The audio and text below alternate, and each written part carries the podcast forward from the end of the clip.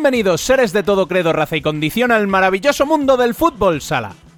Terminó la Copa de España de 2022. Se apagaron los focos del Olivo Arena con un nuevo viejo campeón, el Barça. Los culés se impusieron en una final con más emoción que juego, pero sobre todo muchísima polémica. La quinta vez que se dirimía el título de las 33 ediciones disputadas, desde el punto de penalti, pero sobre todo la primera desde la implantación del BIR, el sistema de videoarbitraje que entró para hacer justicia, aunque ya analizaremos si fue así o no, en un debate que se promete caliente.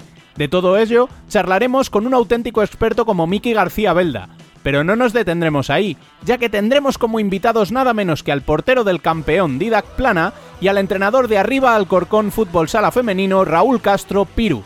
Tres invitados de lujo para un programa que esperemos esté a la altura de las expectativas.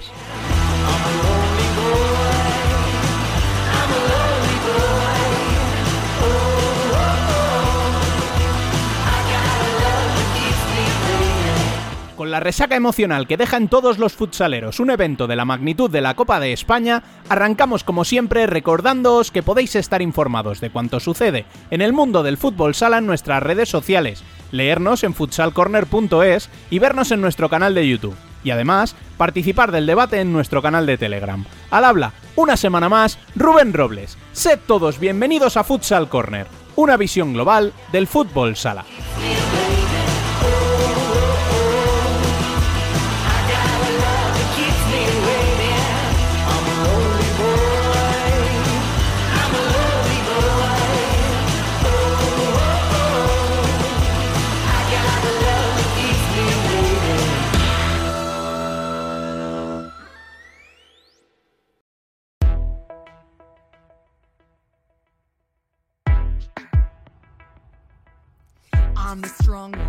I'm not nervous. I'm as tough as the crust of the earth is. Las noticias. I move mountains, I move churches, and I glow cause I know what my worth is. I don't ask how hard the work is. Got a rough, indestructible circle. Comenzamos el repaso a la Copa de España que nos dejó un puñado de imágenes y sonidos para la historia y un campeón por sexta vez, el Barça, que podía haberse igualado a títulos por el Pozo, pero que se marcha a seis entorchados y revalidando así un título que perdió el año pasado después de dos coronas consecutivas. Lo hizo en la tanda de penaltis más polémica y bronca de la historia, por 7 a 6 tras empatar a 2 en el tiempo reglamentario y a 3 en la prórroga. De cómo fue todo daremos buena cuenta en el debate.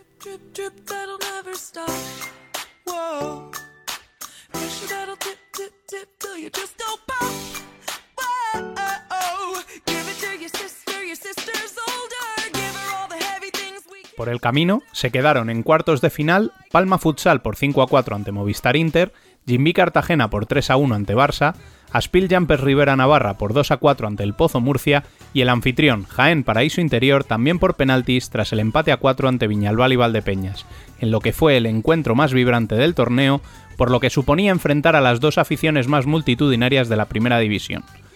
En semifinales cayó el que era actual campeón, Movistar Inter, por 6 a 4 ante Barça, tras perder una renta de dos goles en el primer tiempo, y Valdepeñas, que pagó el esfuerzo físico del día anterior y cayó por 5 a 2 ante los culés. El MVP del torneo fue para Pito,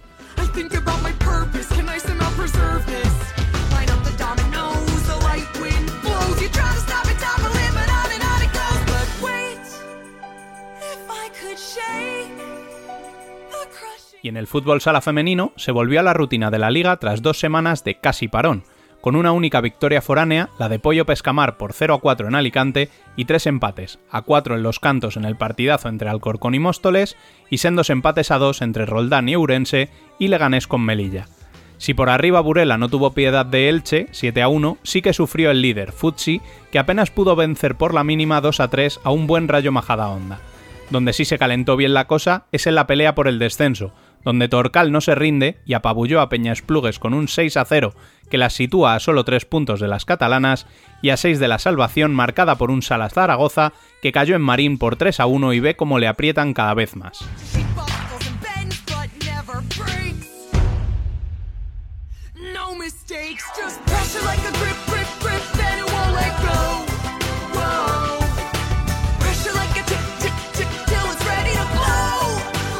Y tras las noticias, turno ya para el café con nuestro, nunca mejor dicho, enviado especial Dani López. Muy buenas. Muy buenas, señor. ¿Qué pasa? ¿Qué tal? Bueno, afortunado tú que pudiste viajar a Jaén. Ponme los dientes largos, anda.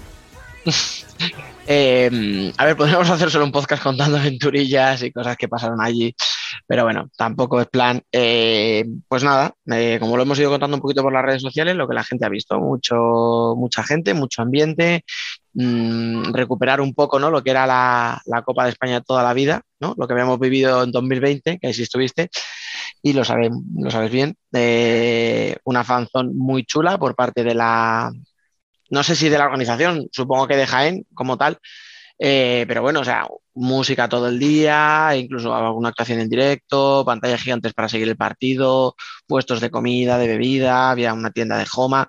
Como siempre echábamos en falta más tiendas, ¿no? Los frikis de las camisetas y tal, pues bueno. Desde aquí se lo dejamos a quien, a quien corresponda, ¿no?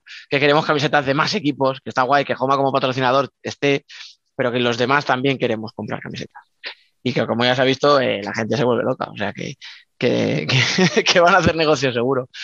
Y muy bien, la verdad, eh, el Olivar era espectacular, yo personalmente no lo conocía, eh, la gente salió allí encantada, un pabellón, pues eso, pensado para fútbol sala, o sea, tiene muy buena visibilidad, la pista, eh, con la pista de la federación, quiero decir, ya sabemos lo que hay, o sea, muy bien todo.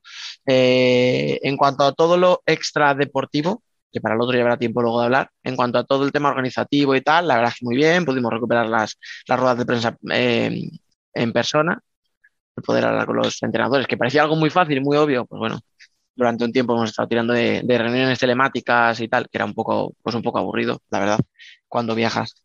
Y poco más, que yo lo que le digo desde aquí, pues eso, a la gente que se anime, que se anime, que vaya ahorrando dinero para el 2023, que queda un año entero, y que se apunten, que vayan a la Copa, que vayan lo, al pabellón, que vayan a, a, la Copa de la Afición, ¿no? Esos partidos que echamos contra la celebración y contra el cesista, por un lado, contra, contra el, bueno, pues contra un montón de gente, éramos treinta y tantas personas eh, el primer día, o sea, creo que eso lo pasamos todos muy bien. De hecho, David eh, la aceleración, que fue el que hizo la reserva de las pistas, estuvo ahí pendiente mientras yo me lo pasaba bien en Oporto, o sea, dando el callo el tío para reservar las pistas, por lo cual desde aquí, pues también agradecérselo. Y poco más, poco más. Bueno, y obviamente no podemos despegarnos de la actualidad, ¿no? Hombre, es que ni podemos ni debemos despegarnos. Bueno, nos traes hoy para tomarte un café con él a un campeón, ¿no? Totalmente, y además uno con mayúsculas, Didac Plana, eh, porterazo que después de tanta cesión, ¿no? precisamente en Jaén, en Santa Coloma, etcétera, eh, por fin es titular en su casa, en Barcelona, pero es que no solo es campeón con Barça, con su equipo de toda la vida, sino que también es titular con la selección, que se dice pronto, y es que eh, más allá del último penalti que para Miquel Feisas, fue protagonista porque hizo muy buenas actuaciones, como siempre nos, nos enseñó lo que cuando le pedimos a un portero que se incorpora al ataque lo que tiene que hacer, eh, detuvo un penalti, estuvo cerca de parar otros dos en la final, o sea que, que creo que tuvo mucho, mucho protagonismo. Bueno, pues sin más dilación, vamos con el portero culé.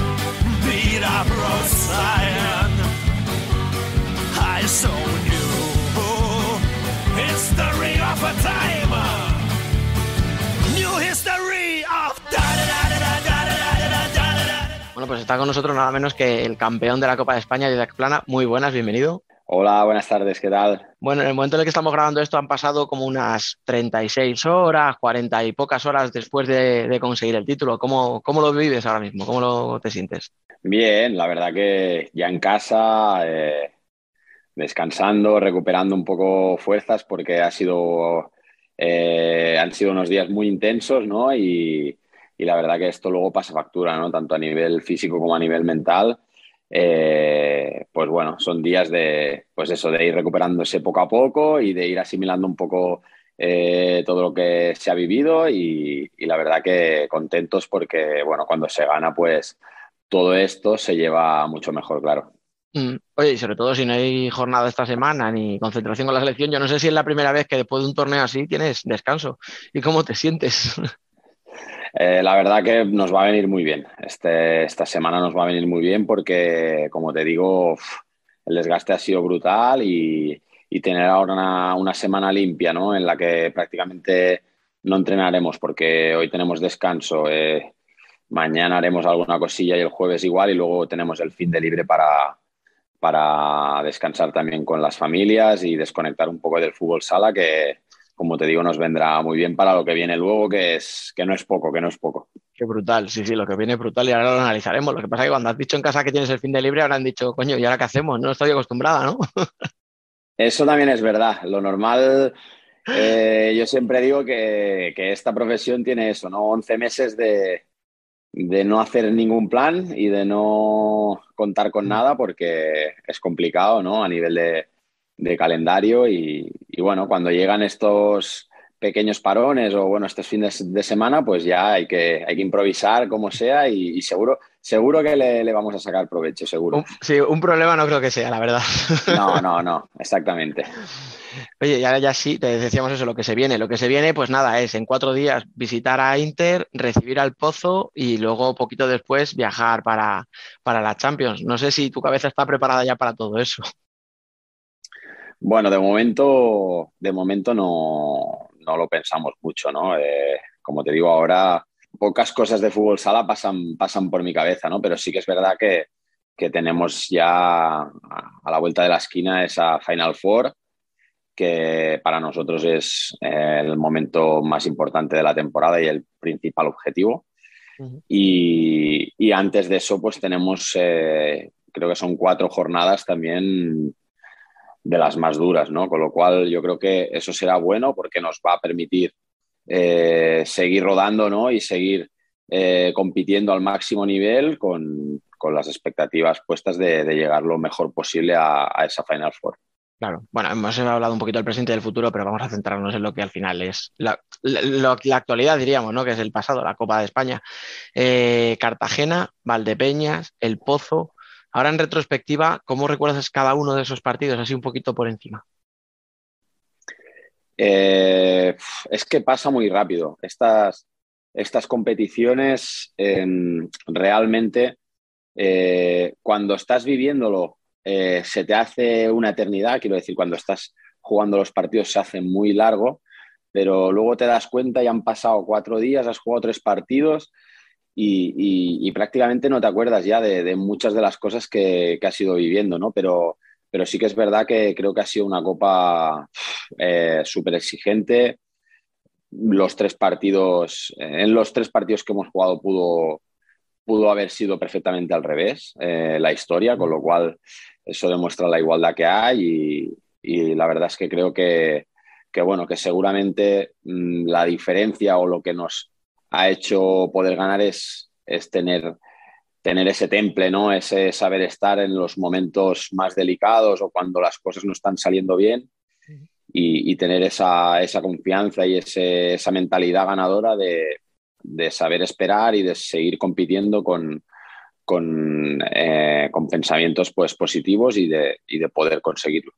Eso lo hacéis incluso, que yo me acuerdo que lo hablaba con, tu, con mister, con Velasco, que decía, bueno, es que encima nadie está hablando de, que, de la baja de Ferrao, que parece como si fuera una baja cualquiera y nadie la mencionaba. Me parece flipante, pero claro, sí que es verdad que tienes una baja muy tocha, pero tenéis a tíos como Lozano, como Pito, que es la de veces que han vivido este tipo de partidos y la de veces que han resuelto este tipo de partidos. Sí, eh, a ver, no nos vamos a engañar. Eh, Mm, tenemos la plantilla más amplia, yo creo que del mundo, y evidentemente que cuando no está uno aparece otro. Mm, la baja de Ferrao para nosotros es súper importante porque es nuestra referencia arriba y nos aporta muchísimo, eh, independientemente de lo determinante que es él como, como jugador y individualmente, quiero decir, pero eh, tenemos muchos otros eh, jugadores y muchos más argumentos para poder competir contra cualquier rival, eh, falte quien falte, ¿no? Yo, yo creo que lo bueno de, un equipo como el nuestro es ese, ¿no? Que a lo mejor, pues, eh, en unos momentos tienes unas, unas bajas determinadas o, o, simplemente, pues, algún jugador este día no está o no está bien y tal, pero siempre va a haber uno u otro que, que pueda aparecer y que pueda resolver con, con calidad y, y, eso pues hace que tengamos más opciones, la verdad. Bueno, y cuando no son ninguno de ellos los que resuelven, pues aparece el portero de la selección española, ¿no? Para, para, salvar la situación. Que parece que siempre hablamos de los que meten los goles, pero que luego los que estáis evitándolos parece como que no tenéis mérito. O solo si se hace una parada muy espectacular, se os habla de vosotros, pero si hacéis otras siete ya que no quedan para los highlights, es como, bah, eso no cuenta, ¿no? Bueno, yo creo que es un poco. Estamos acostumbrados ya. Yo creo que los porteros ya estamos un poco acostumbrados a esto. Eh, yo siempre digo lo mismo cuando se comenta esto, ¿no? De que seguramente pues no tenemos, no recibimos el, mismo, el mismo valor, las, la, las, mismas valoraciones que los jugadores que, que, marcan los goles. Y es que a mí me vale con, con al final con la opinión de mis compañeros y, y de nuestro staff técnico, que yo sé que ellos pues saben perfectamente la importancia que tenemos los porteros en el juego, la confianza que tienen en nosotros y, por supuesto que ya a nivel interno cuando tienes eh, ese reconocimiento por parte de, todo el equipo y de todo el staff, tanto para Miguel como para mí, que, al final somos los dos encargados de, de defender esa posición, eh, bueno, eso yo creo que nos vale. Uh -huh. Oye, tenemos que, tenemos que hablar de la final, tenemos que hablar un poco de lo que pasó. Sé que no es agradable, me imagino que no apetece, ¿no? Porque fue bastante desagradable para todos. Si lo, para, lo, fue para los que estábamos fuera, me imagino que los que estáis dentro. Pero claro, el título lo, lo lleváis por penaltis. Eh, durante dos minutos parece que estáis eliminados por, por, la parada de Juanjo, luego se repite. ¿Cómo vives tú ahora? Eh, ¿Cómo recuerdas todo ese, o sea, esos minutos de, de locura? Pues la verdad que mm, yo ayer me vi el partido repetido porque eh, normalmente en las tandas de penalti me gusta aislarme un poco y, no, no, mirar mucho y estar eh, en mi mundo ¿no? y pensando en lo mío. Y, no pude seguir el hilo de lo que, de lo que estaba pasando, ¿no? pero eh, más allá de eso, yo creo que evidentemente que, que lo que pasó pues no es bueno. Pero al final lo que tenemos que entender es que, bueno, que el tema de, las revisiones y el tema de, toda esta tecnología o, de, al final de la normativa es, es la que hay y nos tenemos que adaptar a ella. Yo creo que nosotros nos adaptamos a ella y competimos siempre con lo que nos proponen eh, como reglamento y como normativa y, a partir de ahí competir, ¿no? Y bueno, seguramente fue un partido en el que a nivel de sensaciones y de emociones fue una montaña rusa, ¿no? Porque eh, por minutos pues estabas, eh, estábamos por delante, luego eh, pasó lo que pasó y se pusieron ellos por delante, parecía que habían ganado, pero contábamos con la revisión, decidimos pedirla porque creíamos que, era oportuno y acertamos y, bueno, fue, fue una locura porque, porque pasas de perder a ganar y, y al final en muy poco tiempo pero es que el fútbol sala también es así, porque eh, en el partido, ¿no? En el partido también pasó lo mismo, quiero decir, íbamos ganando, nos, se nos ponen por delante, remontamos, en la prórroga nos ponemos nosotros por delante, por delante nos empatan. Y yo creo que al final eso es, es lo que refleja un poco eh, este deporte, ¿no? Que, que puede cambiar en segundos, que, que es muy dinámico y que hasta que no está el partido terminado 100% puede pasar cualquier cosa, ¿no? Y eso es lo, lo, que, lo que, con lo que nos tenemos que quedar más allá de, de, las polémicas y de lo, que, de lo que pudo pasar. Me has dicho que lo viste ayer repetido, los dos minutos estos eh, famosos de que sí, que no, que si se ha acabado, que si es campeón el pozo, que no, ¿esos los viste también o preferiste pasarlo y decir, mira, vamos a la tanda? No, y no, no lo miré y lo miré y más que nada para ver lo que no había visto yo con mis ojos. Yo al final eh, cuando, cuando Juanjo para el penalti y veo que pedimos la revisión, sí que me quedo mirando a ver qué, qué deciden, ¿no? Pero, pero bueno, yo creo que nosotros planteamos muy bien el tema de, de cómo gestionar esta, esta herramienta, ¿no? Porque teníamos un, un encargado del staff mmm, prácticamente dedicado a eso, a, a mirar qué pasaba y, y, qué le parecía a él, otro ya preparado para pedir el bar y, y creo que, que, lo gestionamos muy bien, ¿no? Y, y, en el momento en que lo pedimos y, y, acertamos, pues se confirma que estamos haciendo bien las cosas y que estamos eh, compitiendo eh, en base al reglamento y a la normativa y, y, de la mejor manera posible, de la manera que creemos que, que es mejor para intentar ganar, ¿no? Y, la verdad que, puf, cuando, cuando veo que lo mandan repetir y digo, va, por favor, que lo meta dentro y continuamos vivos y, y a ver si conseguimos darle la vuelta y, así, y así fue. Sí, sí, parece la típica oportunidad que jamás crees que vas a tener, ¿no? O sea, que también verlo desde el otro lado, o sea, eh, me imagino a Juanjo, se lo para, se tira al suelo, además, se tira al suelo total, eh, se agarra la cabeza, o sea, me imagino ese momento tiene que ser durísimo, pero claro, eh, él es el, está en un lado, tú estás en el otro, lo que tú dices, y además es que nos lo contaba, nos lo contaba Velasco en la rueda de prensa luego después de la final, eh, con su temple, ¿no? con su mesura habitual, como es él, nos decía eso, que tiene una persona encargada desde el día de Betis que vigila si el portero se adelanta o no para pedir la revisión. Y además, eh, todo el mundo ha revisado la tanda, todo el mundo ha hecho sus mm, frames para arriba, para abajo, y tú no te adelantas nunca, o sea, no hay ni un solo penalti en que tú adelantes. Entonces, claro, tenéis trabajado el no adelantarte tú y el si se adelanta el rival, pedirlo. Entonces, claro, entiendo que son detalles que a lo mejor a partir de ahora el resto de equipos empiezan a tener en cuenta, pero claro, eh, para algunos como el Pozo, demasiado tarde, ¿no? Quizá.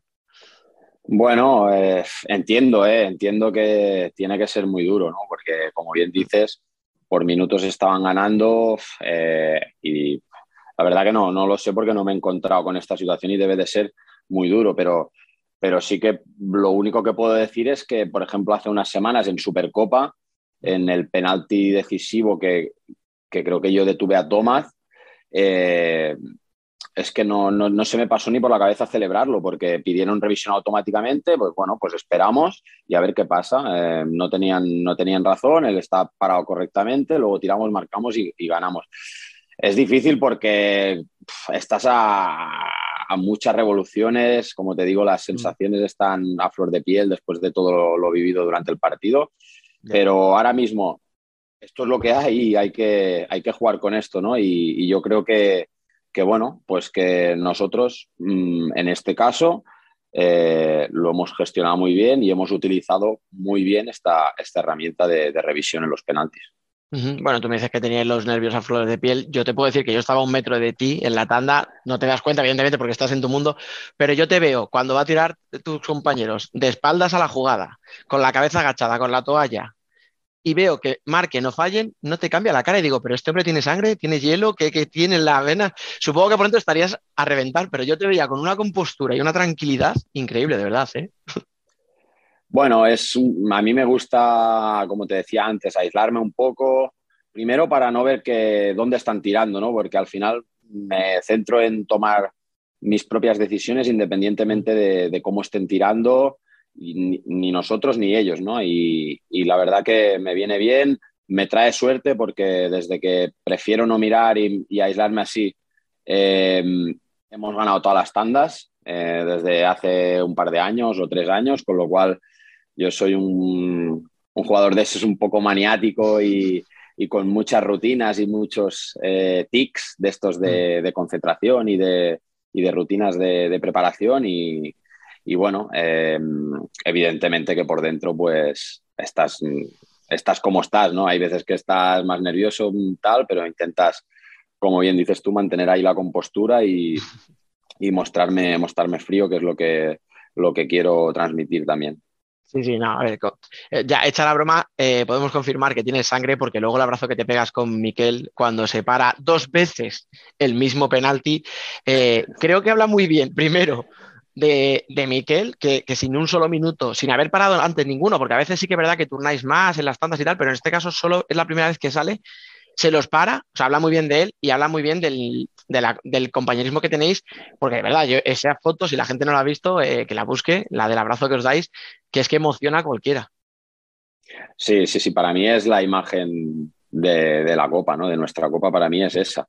Eh, bueno, yo creo que Miquel y yo eh, un poco la misma filosofía, ¿no? En cuanto a, lo que tiene que ser eh, la portería de un equipo, ¿no? Yo creo que los dos estamos súper unidos, tenemos los mismos objetivos y, nos apoyamos mutuamente, ¿no? Al final, eh, eso se dice mucho, eh, de que la competencia debe ser sana y que el equipo sale reforzado, pero es algo que es muy difícil de conseguir, ¿no? Yo creo que con Miquel eso lo tenemos y, y, la prueba está en que cuando está uno, el otro siempre está de su lado, intentando aportar lo máximo. Y, en las tandas de penaltis, pues eh, esta es la tercera que disputamos esta, esta temporada y, y seguramente en las dos últimas ya es que directamente ya Jesús ni habla con nosotros, él ya confía, sabe perfectamente que nos vamos a organizar nosotros y, y bueno, y el tío, ¿qué te voy a contar? Sale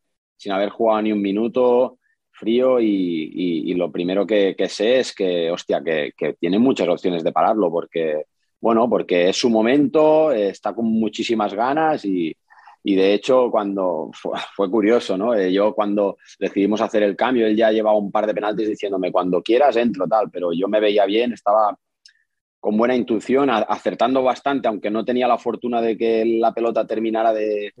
De tocarme y salir fuera. Y, y cuando vi que era el momento de que entrara él, le digo, sal ahí. Y, y, bueno, no, lo dije con palabrotas, evidentemente, que no diré aquí, pero sal ahí, Pero creo que no lo imaginamos. que tienes que sacarte. Claro, yo oigo de repente, ¡pum!, que le pega y, y que lo para, porque oigo el ruido, ¿no? Y tal, y digo, hostia, que la ha parado. voy para allá, le felicito. Bueno, piden, el, piden la revisión, tal, lo repiten y le vuelvo a decir lo mismo. Tranquilo que lo, lo paras otra vez, tal. Me vuelvo a, a girar y oigo que lo para. Y de repente veo que le está diciendo al árbitro que tiren, que tiren otra vez, que lo voy a parar otra vez. No sé qué. Está un fallo el tío ya. Es un fenómeno, es un fenómeno y, y me alegro mucho por él porque se lo merece también y, y no, no, no, no es fácil hacer lo que hizo, no es nada fácil. Sí, sí, sobre todo por eso, porque es frío, esa, sale en frío, el que tira, eh, no tira un cualquiera, o sea, no tira un canterano que le puede entrar el miedo, es que tira eh, Mati Rosa, que es un internacional con Argentina, que pues, no sé, Argentina mala, mala no parece como selección, o sea, que, No. que el tío que tenía delante era, era complicado, pero sí, sí, se lo para y lo que tú dices, o sea, se nota eso, ¿no? El, el, el compañerismo ese que tenéis, que, que me parece que es casi mejor que un título, porque al final es lo que, lo que hace que ese vestuario no tire para adelante en los momentos complicados. Sí, porque eso es el día a día, quiero decir, estamos eh, trabajando juntos con los mismos objetivos y, y no es lo mismo. Eh, y cuidado, eh, que con esto no quiere decir que, que, yo siempre he tenido muy buena relación con todos los compañeros de portería. Si, si de algo puedo presumir es de eso, ¿no? De que me he llevado siempre muy bien con mis, con mis compañeros de, de portería, ¿no? Pero, hostia, hay, hay, hay un feeling especial y hay, eh, bueno, pues esas ganas de, de, triunfar con nuestro equipo, ¿no? Porque es este, nuestro caso es nuestro equipo, el de nuestra ah. casa. Y, y, hostia, esto es algo que es muy bonito. Pues sí. Oye, pues nada, tú lo has dicho. Como ahora tenéis unos días de desconexión, yo te había dicho 10, ya llevamos casi 20, no te voy a entretener más porque ya me parece abusar. Y claro, todo está yendo muy bien. No hay problema, ¿eh? está yendo muy bien. Entonces vamos a, ahora a plantarnos, vamos a dejarlo ahí. No, ya, ahora en serio, nada, solamente agradecerte que te hayas pasado por aquí mmm, tan poquito tiempo después de la final, ¿no? Y habla, ya has hablado de todos estos temas, de los divertidos y de los un poquito menos agradables. Que te vaya muy bien, que descanses, que recuperes fuerzas para lo que se viene, que, que es que es increíble. Los dos mejores, los dos títulos más importantes de, de, la temporada. Nada, casi nada. Así que muchísimas gracias y muchísima suerte. Muy bien, gracias a vosotros y enhorabuena por el programa también, que lo vamos siguiendo ahí cuando se puede.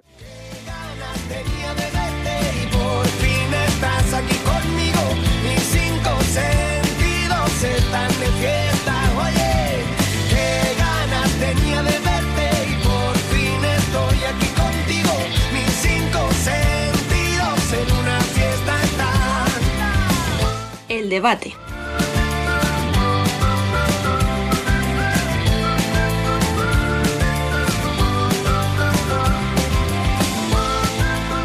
Después de esta entrevista vamos ya con el debate. Por aquí sigue Dani e incorporamos al otro enviado especial, eh, Bielizco. Muy buenas. Muy buenas, ¿cómo va? Bueno, cuéntanos un poquito cómo viviste tú la Copa desde dentro también. Bueno, antes de empezar eh, a analizar temas deportivos, incluso extradeportivos, yo muy contento porque el año pasado, pues por tema, bueno, estaba en Italia, pero por temas de restricciones no se podía vivir esa Copa eh, prácticamente sin las de Madrid. Y pues muy contento de volver a ver a tantos amigos, conocer a nuevos y era algo que, que echaba en falta, esa juntarnos todos, eh, vivir ese ambiente otra vez, volver a ver un pabellón lleno con, con más de una afición. O sea, pues yo estoy acostumbrado a ver un pabellón lleno que puede ser Somos, en el que solo está la gente de Palma, volver a ver ocho aficiones en un mismo pabellón, encontrarte a viejos amigos de cada uno un equipo, pues eh, era algo que, que se echaba de menos. Bueno, y como decíamos en la intro, además de los dos habituales, nos hemos traído aquí a todo un experto que seguro que nos descubre infinidad de detalles tácticos y técnicos que se nos escaparon al resto. Eduardo García Belda, Miki, muy buenas. Hola, ¿qué hay? Encantado como siempre de estar con vosotros y esperar que, Gab que Gabriel no me haga mucha sombra y vaya evolucionando muy rápido. Bueno, si tuvieras que darme una pincelada rápida, ¿qué destacarías de esta Copa de España, Miki? Mira, yo destacaría una cosa sobre todo. Eh, yo creo que los partidos debemos de estar ya enfocándolos no desde eh, la táctica. La táctica es para entrenadores y gente que le gusta mucho el futsal, eh, pero hay muy poca gente capacitada para decidir que le gusta un partido táctico. Yo lo que creo es que es la primera vez desde hace mucho tiempo que hemos visto una copa con una media de siete goles por partido, que a los diez minutos los dos equipos estaban atacando y queriendo ganar por su manera de jugar, por sus méritos, no por los deméritos del contrario, y eh, a mí me ha parecido para el espectador una, una adrenalina muy bonita de, llevar. Acordaros la Copa de Valencia, que todos los partidos acabaron 0-0 la primera parte. Eh, pues lo comparas ahora y hemos dado un salto a decir, a decir, fíjate, a los entrenadores, ¿eh? también podéis dar espectáculo.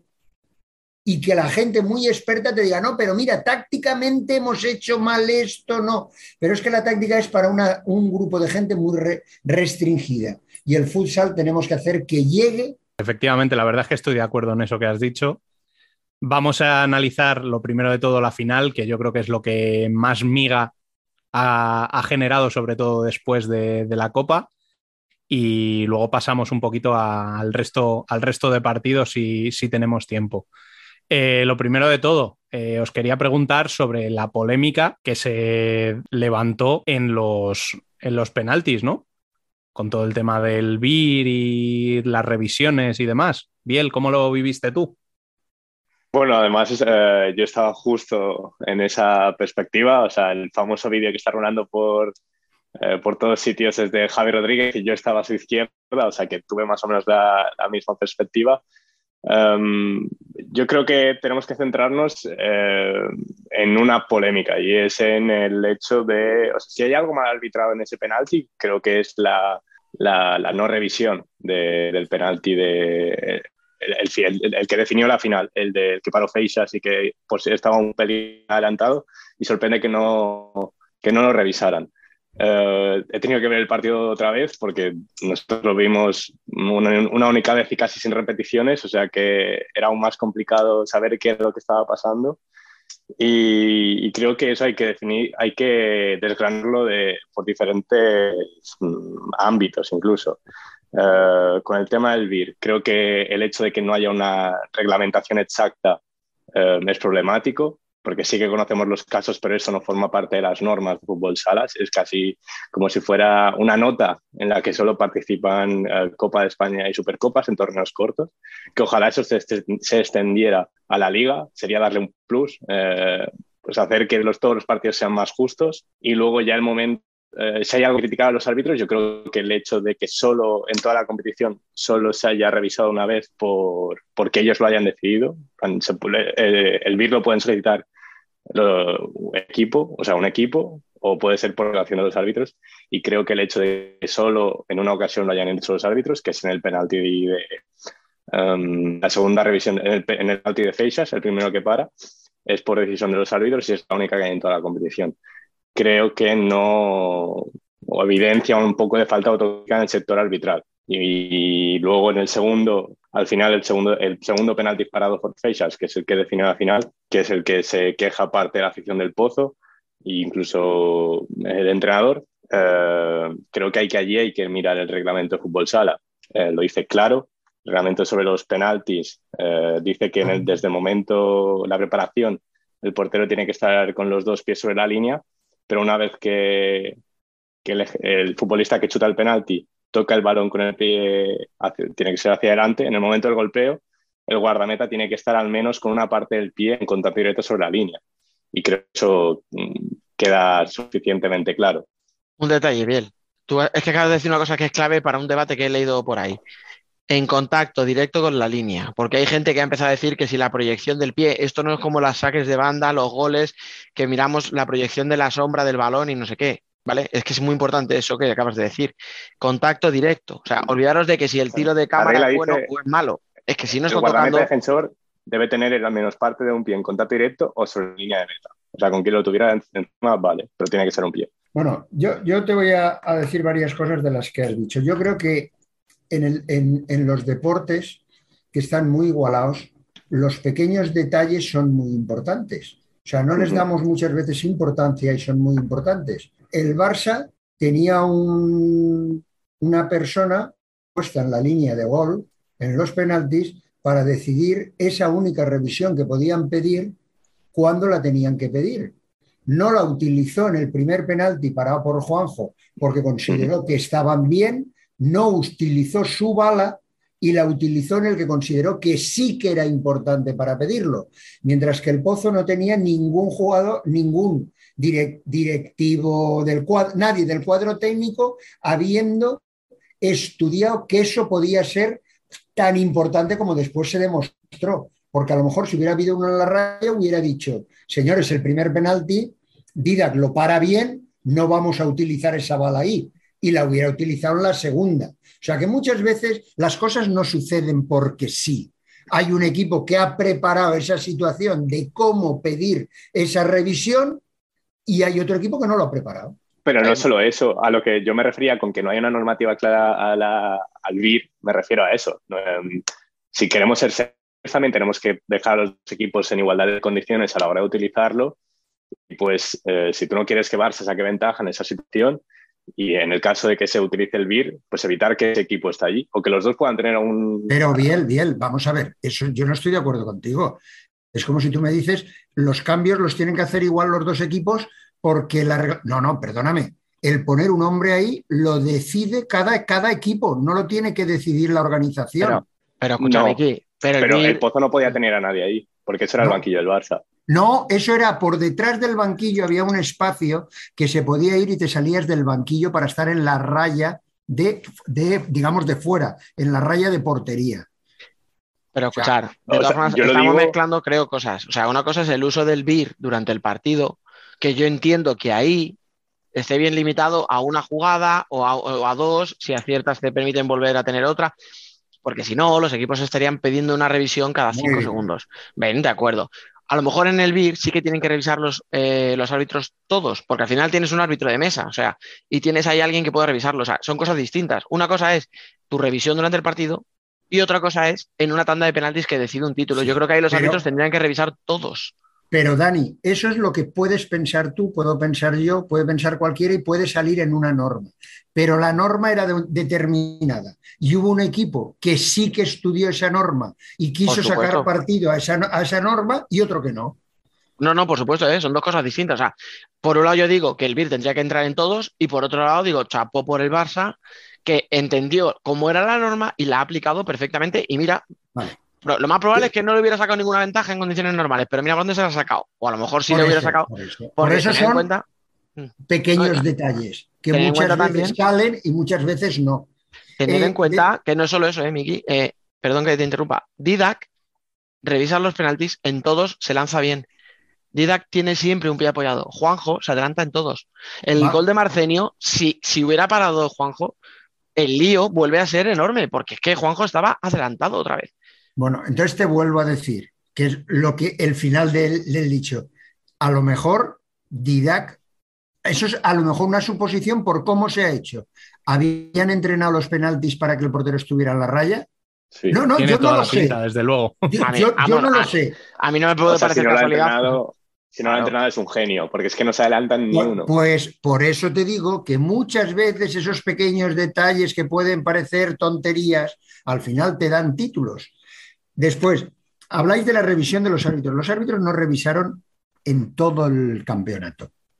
Y yo estoy convencido que revisaron el que decidieron ellos por todo el follón que se había montado en el anterior. Totalmente. O sea, saben que puede ser clave en la primera parada de Feisas y dicen, vamos a revisar que no nos acusen, pero ya segunda se limpian las manos. ¿Se limpian las manos? o yo he visto la foto y he visto la repetición y es dudoso, se puede adelantar un poquito, no se puede adelantar. Yo, Y entonces- yo no soy capaz con esa imagen de saber si se adelanta o no. Pues por eso. No, no, no, los árbitros, Yo creo que sí, pero realmente no- yo, no, yo no pondría ahora mismo pero dinero. la a- revisión de los árbitros es decisión personal si ven clara una situación de ir a ver.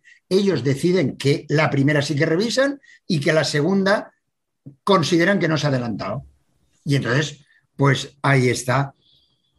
Y yo sigo diciendo, cuando un equipo, porque a, a- a mí después he leído que el Barça tenía muy preparado eso, porque en unos penaltis contra el Betis, Sarmiento En se adelantó completamente en Copa del Rey todos los, los penaltis. Sí, sí, lo dice Entonces, Velasco, ¿eh? Lo habían sufrido al revés, pues prepararon de esa manera. Pero yo te digo, es muy complicado el preparar todo eso. Yo un ole por, por el Barça. Pero ahora mi pregunta es, yo proba- probablemente si hubiera estado allí no se me hubiera ocurrido revisar eso, porque no se había hecho nunca en la vida, no se me hubiera ocurrido. Y el que abre la caja de los truenos es el pozo. Claro. Lo que pasa es que sale mal.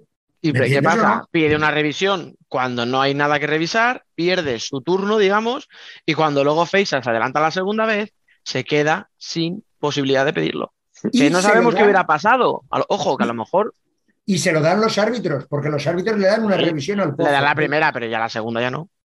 Pues eso, por eso te digo que, Claro. que, que la situación es complicada, pero yo creo que ese pequeño detalle de los penaltis, de la raya, de cómo pedir la revisión, de cómo parar el portero, creo que el Barcelona lo había preparado y el Pozo no.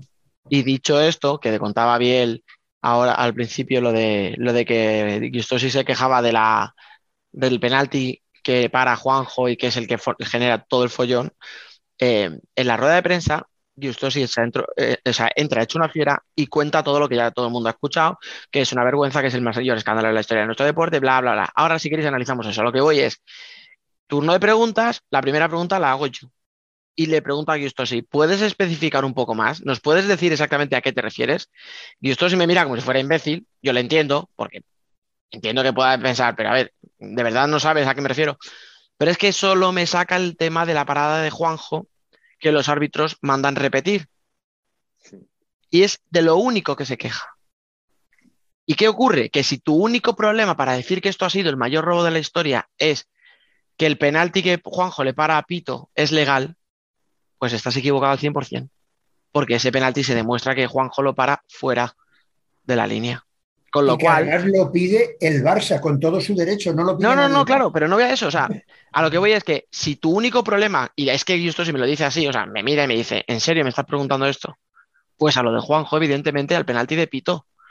Bueno, pues es que eh, no, yo para mí no era tan evidente, porque ese penalti está bien pitado, o sea, está bien eh, repetido. Corregido. sí. Lo pida, claro, lo pida quien lo pida, se repite porque efectivamente Juanjo se adelanta.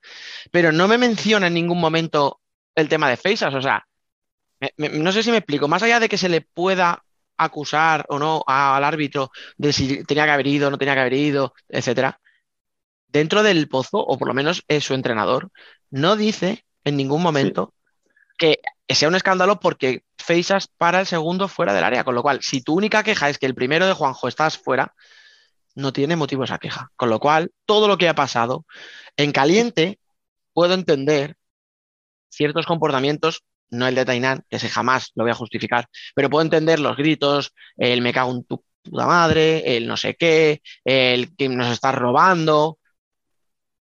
Pero claro, una vez que llegas a la rueda de prensa, que han pasado 15 minutos, si tu único problema es una jugada que está bien arbitrada, Yo creo que ahí falla el tema de comunicación, porque no, o sea, compro lo que dice Dani de que al final eh, en caliente pues dices eso y más siendo el pozo que lleva muchos años eh, con, pues con un presente frustrado. El pozo llega a rodar, ay, el pozo Guistoche llega a rodar así 15 minutos más tarde, pero sigue estando muy en caliente. O sea, lo que pasó en los túneles de, del Olivo Arena, o sea, eso da Um, ojalá tuviéramos a Amazon, Netflix, alguno de estos interesados en rodar lo que son eh, los, eh, los interiores de un vestuario. Sí, sí, sería porque brutal. eso era, era de película. pero que, que sí, Justo se llega 15-20 minutos después del final del partido, pero no llega en ningún momento ni pausado, ni calmado, ni habiendo asumido todo lo que había pasado. Yo creo que incluso estaba más caliente que en el momento en el Es que no quiere, es que no se quiere calmar. O sea, él, él no quería estar tranquilo, él quería decirlo.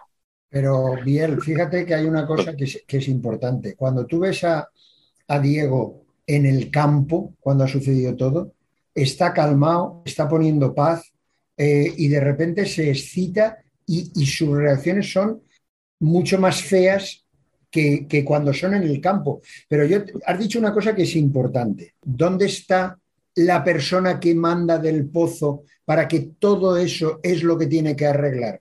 Porque a mí me pareció también muy difícil de digerir el que a la entrevista vaya Darío con la camiseta rota, un chaval de 19 años que no va a saber lo que tiene que decir, que va a decir lo que le salga en ese momento del corazón. Eh, yo creo que ahí alguien del pozo tenía que haber dicho, a la rueda de prensa va Pepito, que es el que mejor habla, o vamos un directivo, o vamos un tal, o sea, un poquito más dar por lo que ha dicho Dani. Si eso lo único que han hecho mal los árbitros es una jugada acertada, vamos a ir gente más tranquila a dar una imagen del pozo, que es el momento de hacer grande al pozo en una situación negativa, no hacerlo peor al pozo en una situación negativa.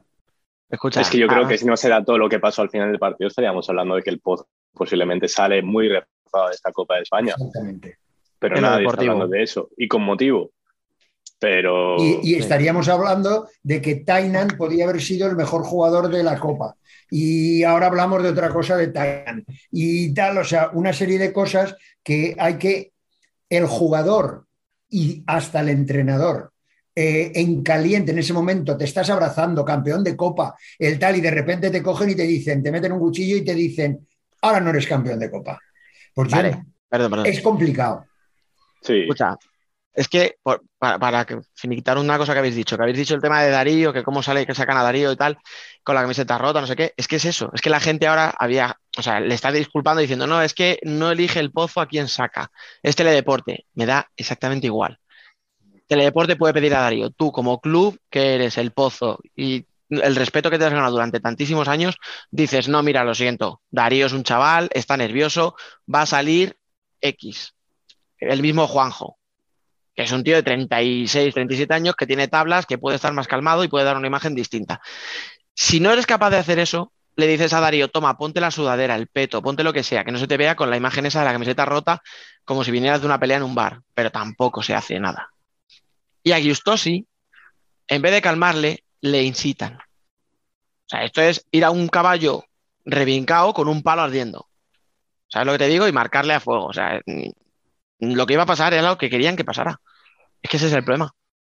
Hombre, Y yo esa imagen- Claro, fíjate que creo que, que Diego, que es un tío que habla muy bien, que habla muy tal, eh, yo creo que se le debía haber calmado porque yo entiendo lo de Diego que ha asumido durante estos años, ya no hablamos como entrenador si lo ha hecho bien, lo ha hecho mal, pero ha asumido muchísimas críticas. Y entonces cuando ve que es un momento de que probablemente no continúe en el pozo y irme del pozo diciendo, sí, pero tengo un título, se lo quitas y, y yo entiendo que explote. Creo que se equivoca, pero también entiendo su parte de, de- de- de su corazoncito argentino y, y bueno, Sí, pero está perdiendo todo el crédito que había ganado, ¿eh? muy Pero bien. yo creo que también eh, por eso mismo que decía Miki, de que por el hecho de que seguramente en junio termine este matrimonio el Pozo y Stozzi, creo que por eso sale así en rueda de prensa. Y eh, no, no está, hay una imagen de eso, no, no se ha publicado, pero los directivos del Pozo, la cúpula del Pozo, sabe o ve la imagen que, que se vio en televisión de que Juanjo verdaderamente estaba adelantado. Si yo como directivo veo eso, voy a tratar de enseñárselo a mis jugadores o tratar de difundirlo en el club para evitar hacer esos comentarios fuera de tono y que al final estén ensuciando la imagen del Pozo. Pues lo que vuelvo a repetir, si no se hubiera pasado eso, estaríamos hablando de que el Pozo sale muy reforzado, de que igual lo dábamos descartados para la lucha de títulos, mmm, sabiendo las circunstancias que hay en el Pozo, y cuidado porque están ahí. Mira, Pero yo es te digo una con- cosa, yo conozco a Tomás Fuertes porque estuve dos años en el Mm. Pozo. A mí me parece una persona súper educada, súper correcta, una, una persona que da gusto hablar con ella y una persona que seguro que esto le ha dolido muchísimo. Yo creo que, que Tomás eh, no, no, no, lo, estará pasando bien a cómo ha reaccionado, como vosotros decís, no solo el equipo deportivo, sino los que tienen que custodiar a ese equipo deportivo. Es que es eso, es que es un problema a todos los ámbitos. O sea, es lo que son muchos pequeños detalles que te dan a entender ciertas cosas. Tainan eh, le da un cabezazo, no sé si llega a impactar, pero es que me da igual si impacta, si no, si va más fuerte o más flojo, a un árbitro. ¿Vale? O sea, le da un cabezazo luego, a un árbitro. Y eso y, no sale, no se ve en la imagen, pero se ve como que eh, como que tropieza un poco Urdanoz, pero es que Tainan les, le, le, lanza la patada. No, no le llega a dar, pero sí que le, vale. le tropieza un poco con el pie. Vale, ¿y qué pasa a continuación con Tainan? Tuit del Pozo, Tainan expulsado por protestar. Por protestar, sí. ¿Cómo que por protestar? Eh, mira, si no quieres, si no te atreves a poner que han expulsado a un jugador tuyo por agredir, Tainan expulsado, déjalo ahí.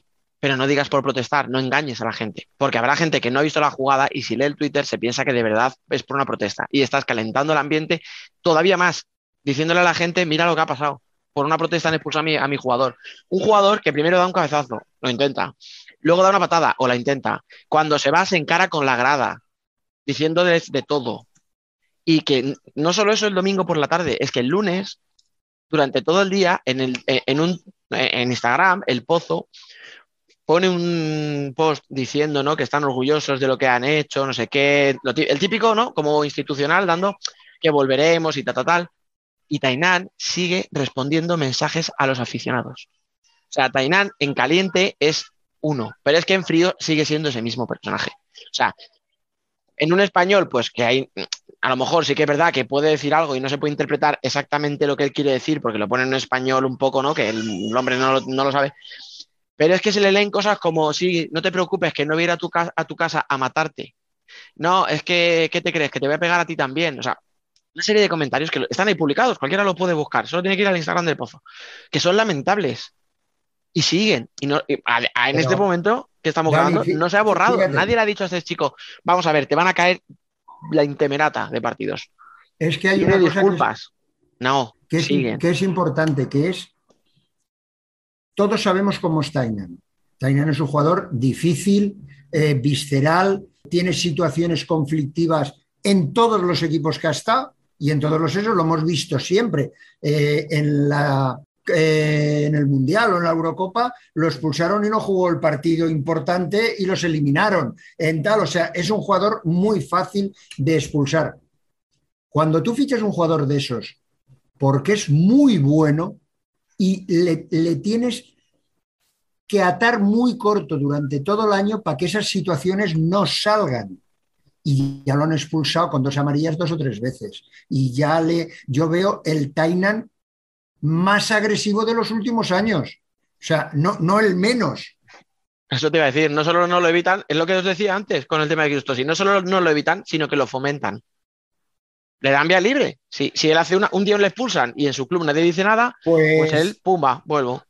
Si le caen 10 partidos o le caen 8 partidos, eso es una baja muy decisiva para el Pozo. Pues como que 10 partidos puede ser perderse toda la temporada ya. Casi. Por eso te digo que.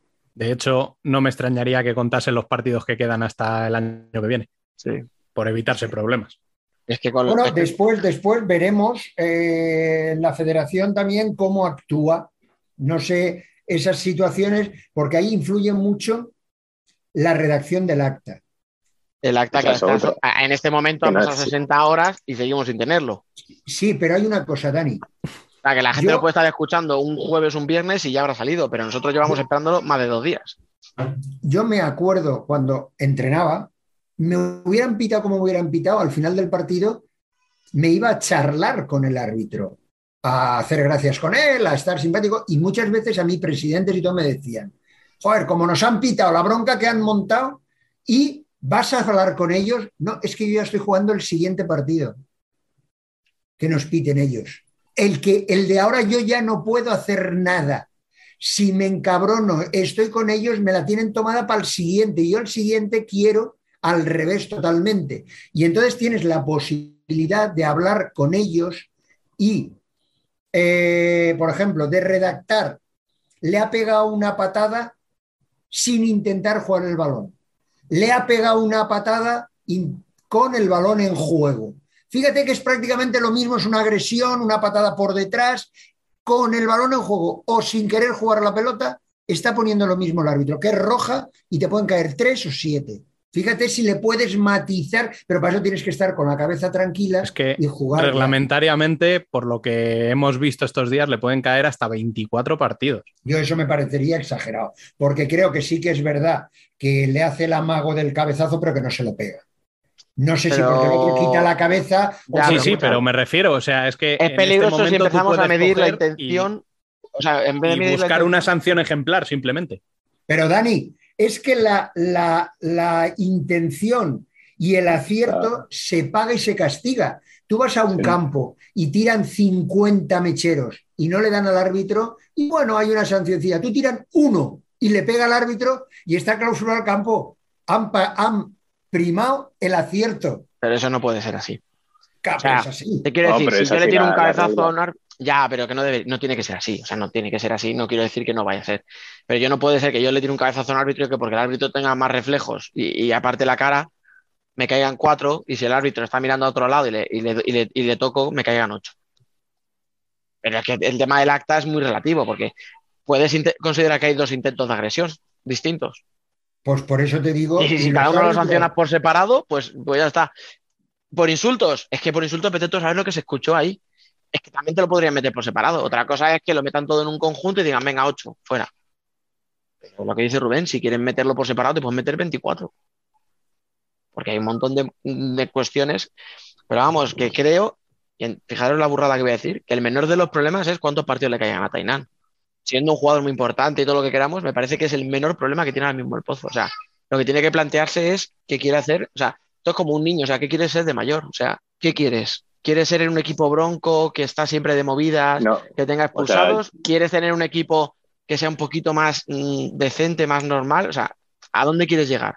Entonces, esa No, es la pregunta que se tienen que hacer por ellos. esta sola circunstancia, el Pozo, su comportamiento, digamos, durante todo el año ha sido normal y corriente, no, no, no, no se ha salido. Vale, pero entonces tienes que condenar lo que pasó el domingo. Ah, por supuesto, por Si supuesto. no lo haces, estás, estás dando No, por no, hecho que. tienes que bien. condenar, no. Una cosa es la condena que te haga la reglamentación y otra Y cosa es la club. condena que después tengas que hacer tú personalmente A a tu eso voy, jugador, claro. a tu...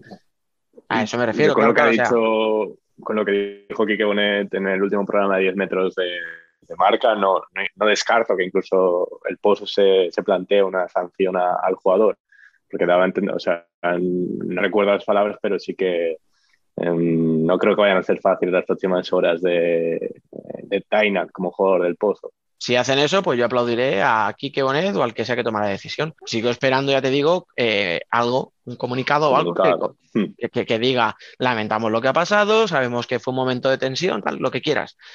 Pero no coger y callar. Porque si callas, parece que estás dándole la razón. Bueno, yo después sí que me gustaría que comentáramos todas las declaraciones de Quique porque me parecen muy interesantes, pero vamos a hablar primero del fútbol sala de la Copa. Vamos con, con el partido en sí. Dani, analízanos un poquito lo que fue. Bueno, pues a mí me han muchos palos, pero el partido fue muy aburrido durante muchos minutos. O sea, yo entiendo que una final es un partido muy tenso, pero lo decía Miki al principio, nos hemos reencontrado con el fútbol sala un poco, ¿no? A nivel de, de juego, de goles, de ocasiones, de equipos que van al ataque. Joder, eh, podemos encontrar muchos fallos tácticos, por ejemplo, en el Inter Palma, pero vimos un partido que fue brutal, un 5-4, ocasiones, emoción hasta el último segundo. eh, vimos, eh, joder, no sé, o sea, el Jaén Valdepeñas fue un espectáculo y ya no vea al ambiente y todo esto que esto sabíamos que iba a estar. Pero yo era de los que pensaba que iba a salir un partido brusco, con pocas ocasiones, sin llegadas, porque yo decía, son dos equipos que saben lo que se juegan, que tienen cada uno a 3.000 personas en la grada, o 2.000 y 4.000, y yo pensaba que iba a ser mucho más, eh, no aburrido, pero sí más, más táctico y más control. Y no, no, no, no, hubo ocasiones por los dos lados, mm, remontadas, contra remontadas, penaltis. A mí me gustó mucho. Entonces llegamos a la final y a mí la final fue un poquito de bajón. O sea, os recuerdo que en el minuto 32, si no me equivoco, vamos 1-0, en un córner que saca el pozo, que Didac la lanza en largo, que hablamos de Didac con el saque de, de- de pies, pero anda que con la mano es malo, ¿eh? la pone perfecta Adolfo, que es más listo que nadie, echa a correr, es listo y es rápido, y era lo único que habíamos tenido hasta ese momento. O sea, un saque del portero directo y un remate de Adolfo por debajo de las piernas de Juanjo. O sea, en 32 minutos de, de nada. De futsal control, de poco juego, pocas ocasiones. Entonces, yo cuando dije lo de este partido no va a pasar en la historia, era porque realmente había pasado muy poquito. Luego tiene el Pozo ese minuto de locura, que mete sus dos goles. Que ojito con Rafa Santos, que hablamos siempre de lo bueno que está Inán, hablamos siempre de lo bueno que tal, eh, Gadella, pero para mí Rafa Santos es el mejor jugador de esta temporada del Pozo y lo vuelve a demostrar, porque de la nada, o sea, coge un balón de, de pivot clásico de espaldas y lo clava en la escuadra. Y Tainán, que en eso es muy bueno, mete otro gol casi sin ángulo que lo clava también en la escuadra. Y es que es eso, o sea, realmente vimos un, un- pozo muy bueno, o sea, con esos dos goles, remontó. Luego es verdad que tiene mucha mala suerte, porque el gol de Tainan en propia puerta mm, es mala suerte, o sea, es un rebote de Juanjo que le da en la cara y se mete, es extrañísimo, pero bueno, pues le pasa. Aún así se sobrepone a eso, se sobrepone al 3-2, consigue empatarlo, o sea que a partir de ahí el partido es muy emocionante, hay mucha remontada y tal, y mucho gol, pero hasta ese momento, y de hecho eh, nos lo dice Velasco en la rueda de prensa, que lo, que lo peor de todo no es lo del penalti de Juanjo, famoso que hemos estado hablando media hora de él, que lo peor de todo es el espectáculo que se vio durante gran tramo de la final, que con eso no enganchamos a la gente, y es verdad, o sea, yo creo que veníamos de unos cuartos de final con muchísimos goles, con muchísimas alternativas, veníamos de unas semifinales de una gran remontada del Barça contra Inter, que se desinfló en la segunda parte, veníamos de un el Pozo Valdepeñas con la afición de Valdepeñas otra vez espectacular, y yo creo que se nos bajó el sufle en la final, veníamos todos como ya muy cansados, ¿no? Jugadores, afición, etcétera, y yo creo que vimos el peor partido durante mucho, muchos minutos, para mí, vamos, pero, pero ya os digo, o sea, ¿Mereció la pena por todo lo de después, por esos ocho minutos en los que el pozo remonta, etcétera? Totalmente. Pero la primera, los primeros, los primeros tres cuartos de partido para mí fueron bastante flojos, la verdad. No, yo estoy de acuerdo con lo que ha dicho Dani. Además, eh, ya, ya lo comentábamos, ya tuvimos un... De hecho, que el partido de la final, esos 32 minutos que decía Dani, yo creo que son los peores de la Copa. Incluso, como mucho, pueden competir con el Barça Jimby, que fue un poco el más descafeinado de todos. Y luego eso de, que el problema de la final había sido el juego que comentó Velasco, también lo comenta Quique Bonet. Pero a mí, de cómo lo comenta Kiko Bonet, me... no es que no me lo crea, sino no sé si lo dice, si hubiera ganado, no sé si diría lo mismo. Vamos a ver, yo lo que tenemos que diferenciar un poco es que cuanto más táctico es el partido, más aburrido. Entonces, los entrenadores tenemos la desgracia de que lo queremos hacer táctico y lo queremos hacer aburrido, todo lo contrario que quiere el espectador. Lo que pasa es que yo ahí tengo que romper una lanza en, en diferenciar las estructuras ofensivas y defensivas, ¿por qué quiere decir no correr riesgos? Yo puedo hacer un equipo táctico, pero que intente en los cinco primeros pases aprovechar las ventajas y tener muchas finalizaciones. O sea, yo no estoy de acuerdo en que la táctica hace menos finalizaciones. Depende de qué tácticas. Lo que pasa es que está establecido, cuando yo lo estaba diciendo, me estabais diciendo todo, sí, sí, sí, porque está establecido coloquialmente en que cuando es táctico es que es malo, es aburrido. No, señor, puede ser táctico y que hayan muchas finalizaciones. Depende de la táctica que emplees, tendrás más finalizaciones o menos. Entonces, Sí, mí- yo me he quejado muchas veces de esos eh, yonkis del gol, que para ellos un buen partido es el que termina 22-33, que le dan igual los fallos defensivos, los fallos tácticos, que ahí tiene que haber seguro pero con esos ¿por qué, marcadores. Miguel? Yo estoy en contra de, de lo que estás Yo diciendo. también, ¿eh? Pero no, no, no, pero fíjate por qué. Eh, primero, tener muchas finalizaciones no quiere decir que hayan muchos goles. Normalmente, si hay muchas finalizaciones, hay muchos goles, pero no tiene por qué. Pueden haber muchas finalizaciones y que no hayan muchos goles. Y después hay una cosa. ¿Por qué cuando un equipo le meten un gol ha sido una des- desorganización defensiva y no ha sido una magnífica organización ofensiva? O sea, siempre desvirtuamos al equipo que hace. O sea, yo estoy un poco harto que cuando te pillan al contraataque, enseguida hacen, no, es que han pillado en contrapié la defensa porque la defensa no estaba bien, porque tal, no, no. Y el equipo que ataca. El equipo que ataca lo tiene que hacer bien. O sea, las estructuras ofensivas, cuando ganan a las defensivas, parece que sea problema de las defensivas. Y son muchas veces éxito de las ofensivas. Por eso digo que la táctica la asociamos a, al jugar sin tener finalizaciones. Y eso no es verdad. Esa es la táctica de ese entrenador. Tú puedes ser un equipo muy táctico y tener muchas ocasiones de gol. Por ejemplo, a mí me gusta que se finalice antes de la cuarto o quinto pase. Ya tienes muchas ocasiones de gol. Porque tu juego es aprovechar las ventajas. Hay otros que no quieren correr el posible error para que no haya una contra de la contra o un, lo que tú quieras. Entonces, por eso te digo que a mí esta copa me ha gustado. ¿Que la final ha sido la peor? Bueno, por supuesto, a mí me ha gustado. Creo que ha sido un espaldarazo para el fútbol sala. Y me ha gustado una cosa, fíjate, es la primera copa, y me puedo equivocar, ¿eh? lo digo un poco de cabeza, en la que ha habido muchos equipos, varios equipos de los ocho, el que nos han dado a los espectadores que se pueda apostar por jugadores jóvenes. En vez de traer equipos en el que vemos jugadores eh, que la media de edad son 30 y algo y que vemos qué tal y, y no apostamos por los jóvenes. Y ese problema yo creo que es un poco lo que Biel ha dicho. Yo lo meto dentro de lo que Quique ha dicho, de que este fútbol sala hay que, hay que tal, pero estoy también en contra del que el fútbol sala de antes era mejor que el de ahora. Me niego, me niego porque yo estoy en todo el fútbol sala, como jugador desde el primer día, y el primer día, cuando empezamos a jugar, era eh, un grupo de amigos de universidad o de lo que sea que jugábamos a fútbol sala y que nos. Y empezó a crecer, empezó a crecer hasta que llegó la explosión económica del fútbol sala. Después ha habido un bajón y ahora gente que jugaba en la explosión, en el, en el máximo esplendor del fútbol sala, que ahora son entrenadores, directores deportivos, eh, gente importante dentro de los clubes, te dicen, no, es que antes se, se jugaba mejor, era más espectacular. Pues a lo mejor el problema eres tú, que ahora mandas tú. ¿De cuándo la gente asume en este país las culpas de algo, hombre? Es que en esa entrevista, Quique Bonet dice que no reconoce este fútbol sala, que, que, que ya no lo siente como suyo y es como, pues tú eres responsable del pozo. O sea, que haces Por eso te digo. claro, o sea, recordamos, recordamos que después de ganarle el pozo a Rivera y que todo el mundo dijera qué bien ha jugado Rivera, pero le falta gol y es que sin gol no puedes hacer nada, el propio Guistosi eh, dice, sí, hemos sido dominados por Rivera, sí, han tenido ellos todo el balón, pero es que era lo que queríamos. Queríamos darle el balón, queríamos darle el campo y buscar contragolpes y robos. O sea, robar balón y salir rápido. Bien, perfecto. Pero a mí me resulta aburrido, a la gente no le gustó, todo el mundo apoyaba a Rivera y Quique, como ha dicho bien, es uno de los responsables de que esté ahí estos. Y entonces, es- tú estás apostando por un entrenador que no Y- quiere eso.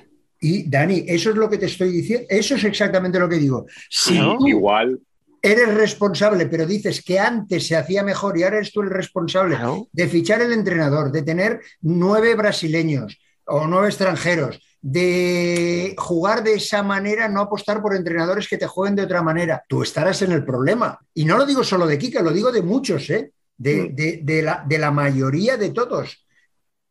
Esto lo tenemos que sacar y Velasco y Quique, de una manera más civilina, lo dice, esto lo tenemos que sacar. ¿Sabes cuál es la diferencia de los años importantes de, Boya- de Boyás y económica y de juego y de todo que hubo en España? Una cosa que era importante. Los entrenadores nos habíamos formado solos. No habían cursos de formación, no habían... Entonces, cada entrenador jugaba de una manera diferente totalmente. Cada uno queríamos ganar con las armas que nosotros habíamos pensado que era lo mejor. Nos criticábamos uno a otros de las innovaciones porque uno jugaba de una manera que a mí no me gusta. Pero ¿qué nos hacía? Competir con diferentes modelos de juego y hacer a los jugadores y a los entrenadores mejores. Ahora hay un modelo único de juego, hay una manera que juegan todos los equipos y entonces esto no puede progresar así. Mientras que no cambiemos de arriba abajo, no vamos para arriba. Y eso que yo creo que hemos dado un saltito. Yo estoy contento. Eso te voy a decir, ¿eh? O sea, yo he criticado la final bien me ha recordado el, el Barça Jimby, que es verdad que por suerte se me había olvidado que existió, pero, pero el resto de partidos me resultaron muy Y- entretenidos. Y fíjate, yo a bien le voy a, a romper una lanza Uy, qué miedo. porque, no, no, es verdad, porque yo es verdad que siento un cariño y muchas veces me dicen, joder, es que se te nota. Pues sí, hay veces que sí y hay veces que no, eh, por palma. Pero hay una cosa, unas reflexiones que yo hice un día, dije, es muy importante que en el momento crucial de las temporadas, cuando son la Copa único partido, cuando son situaciones así, es muy importante que ese partido malo que vayas a tener durante el año, porque durante el año vas a tener cuatro o cinco partidos malos, no lo tengas ese día. Y eso no se, el entrenador no sabe por qué pasa, pero no es normal que el equipo menos goleado, el equipo que juega a que los partidos de ellos son 2-1, 1-0, 1-1, tal, llega y en cinco minutos te metan tres o cuatro goles. Te ha salido un día malo justo en el peor momento que te puede salir. Sí, o sea, y lo que comentabas antes de que cuando se mete un gol se culpa a las defensas, yo creo que aquí sí, sí que hay que hacerlo porque los dos primeros goles de Inter fueron iguales. Eh, Inter superó a la defensa de Palma, que es, si no la mejor trabajada, al menos la que lo refleja. Te, te destrozó esa defensa con, con una pared. Mírala bien, un día te voy a pasar dos tomas de los dos primeros goles con cuadritos, con circunstancias determinadas. A mí me gusta eso, ¿eh? O sea, que todo lo que me quieras pasar de eso yo lo recibo encantado. No, yo te lo puedo enseñar porque no lo puedo pasar, porque lo utilizo en mis Vale, vale, vale, y no que- pero te- un día te pones conmigo en. Facebook y te lo paso. Eh, hay una cosa que es la defensa de cambios por la presión Mm. al hombre del balón, que es la que está de moda de todos. Eh, hay dos maneras en que se supera siempre. Lo que pasa es que yo no sé por qué los equipos no lo hacen siempre, lo hacen alguna vez. Y esa superación de esas primeras líneas, Inter lo hace dos veces, hace dos goles, pero el partido anterior o el otro, cuando jugó contra el Barça, le hicieron el mismo gol. Aparición entre líneas, pa- eh, el- el paralela y balón a segundo palo. ¿Te acuerdas o no? Eh, a Palma dices.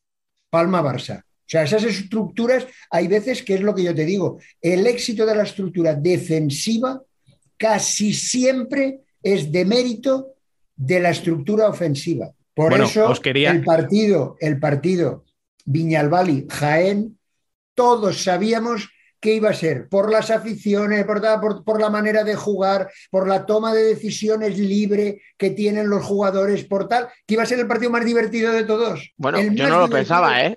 Yo no lo pensaba. Yo sí, yo, convencido que iba a ser, pero es mérito de sus entrenadores el hacerles jugar así, que a lo mejor es como mejor se les saca partido. Lo malo es que eso eran los ideales Catela y Chi- y Chino. Eran los dos jugadores ideales para eso. Bueno, cuidado, que yo en Valdepeñas tengo dos ahí que son debilidad, que es que, o sea, Lemini y Sergio González, eh, o sea, el los dos partidos que se hicieron, o sea, Y hasta donde llegaron en el segundo, porque si llegan a estar bien físicamente, cuidado. Pero es que- Dani, es que se pegan una jupa a minuto los dos, brutal. Sergio Y, en estaba- todo lo- y en todas las posiciones, perdón, es que Lemine durante tramos es el que saca el balón desde atrás, como si fuera el cierre del equipo. Es que Sergio hay veces que se va al pívot, hay veces que tiene que caer en banda. Es que los dos estaban, eh, aparecían, mm, les hacían aclarado para que intentaran un uno contra uno. O sea, es que aparecían en todo tipo de jugadas y, y en todo tipo de situaciones. La cantidad de minutos que se comen, como dice Biel, hasta que les da el físico, obviamente, que es lo que le pasaba al de Peñas. Llegó reventado. O sea, os recuerdo la frase de Humberto después del partido de cuartos de final pensaba que este partido acababa mañana, yo no puedo más con mi vida, yo me quiero ir al hotel, me quiero mm, meter hielo y acostarme ya y dormir todo lo que pueda, porque no podía con su vida. Mira, Y es que pero, estaban- yo, yo- pero yo te voy a decir una cosa. En una me voy a poner una medalla, ¿eh? Lo siento, pero. ¿Cómo puede ser que hoy en día a mí los dos jugadores que, están impresionando en división de honor, en primera división, digo, de rendimiento, son Sergio, Mínguez en el Cartagena y Lemine. Y esos jugadores vienen dos de estar con Pato y uno de estar con Miguel en Italia y son los que tienen más claro no el jugar estructurado de cuatro, de tres, de no, el saber jugar a futsal. Me da igual jugar de cuatro, de tres, de tal. Y entonces, eso es, y entonces mi pregunta es, Si hay jugadores de 22, 23, 24, 25, ¿por qué traigo jugadores de 34, 35 que están en el ocaso? No, pero puedes traer jugadores de 35 que, de 36 que den un buen rendimiento. O sea, mira Pintiño en Rivera, precisamente. No, pero uno. ¿Alguien, alguien se atreve? Ya, pero, pero, pero- pero puede haber, puede haberlos.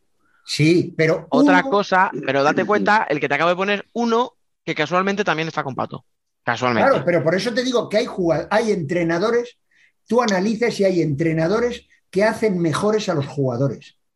Y hay entrenadores que no hacen mejores a ningún jugador y algunos que hasta lo hacen peor. Los hacen peor. Incluso ya no solo entrenadores y con lo que hablabas ahora de cuántos jugadores están bien a nivel, yo creo que ahí también hay que señalar a directores deportivos. Si un director deportivo se fija en un jugador así y que vale que a lo mejor el entrenador le puede sacar rendimiento, pero si, un, si tú ya te fijas en ese tipo de jugador, Mira, por ejemplo, tú traes, tú, eh, imagínate Pato, y el director deportivo de allí, que él hace de todo, gracias a Dios, eh, le traes a la estructura de juego que tiene a Mateus Prea. No puede jugar, no puede jugar con él, porque Mm. tiene un recorrido muy corto ese jugador. Con otro equipo a lo mejor puede ser muy bueno. Luego, los entrenadores y los directores deportivos deben de ir de la mano.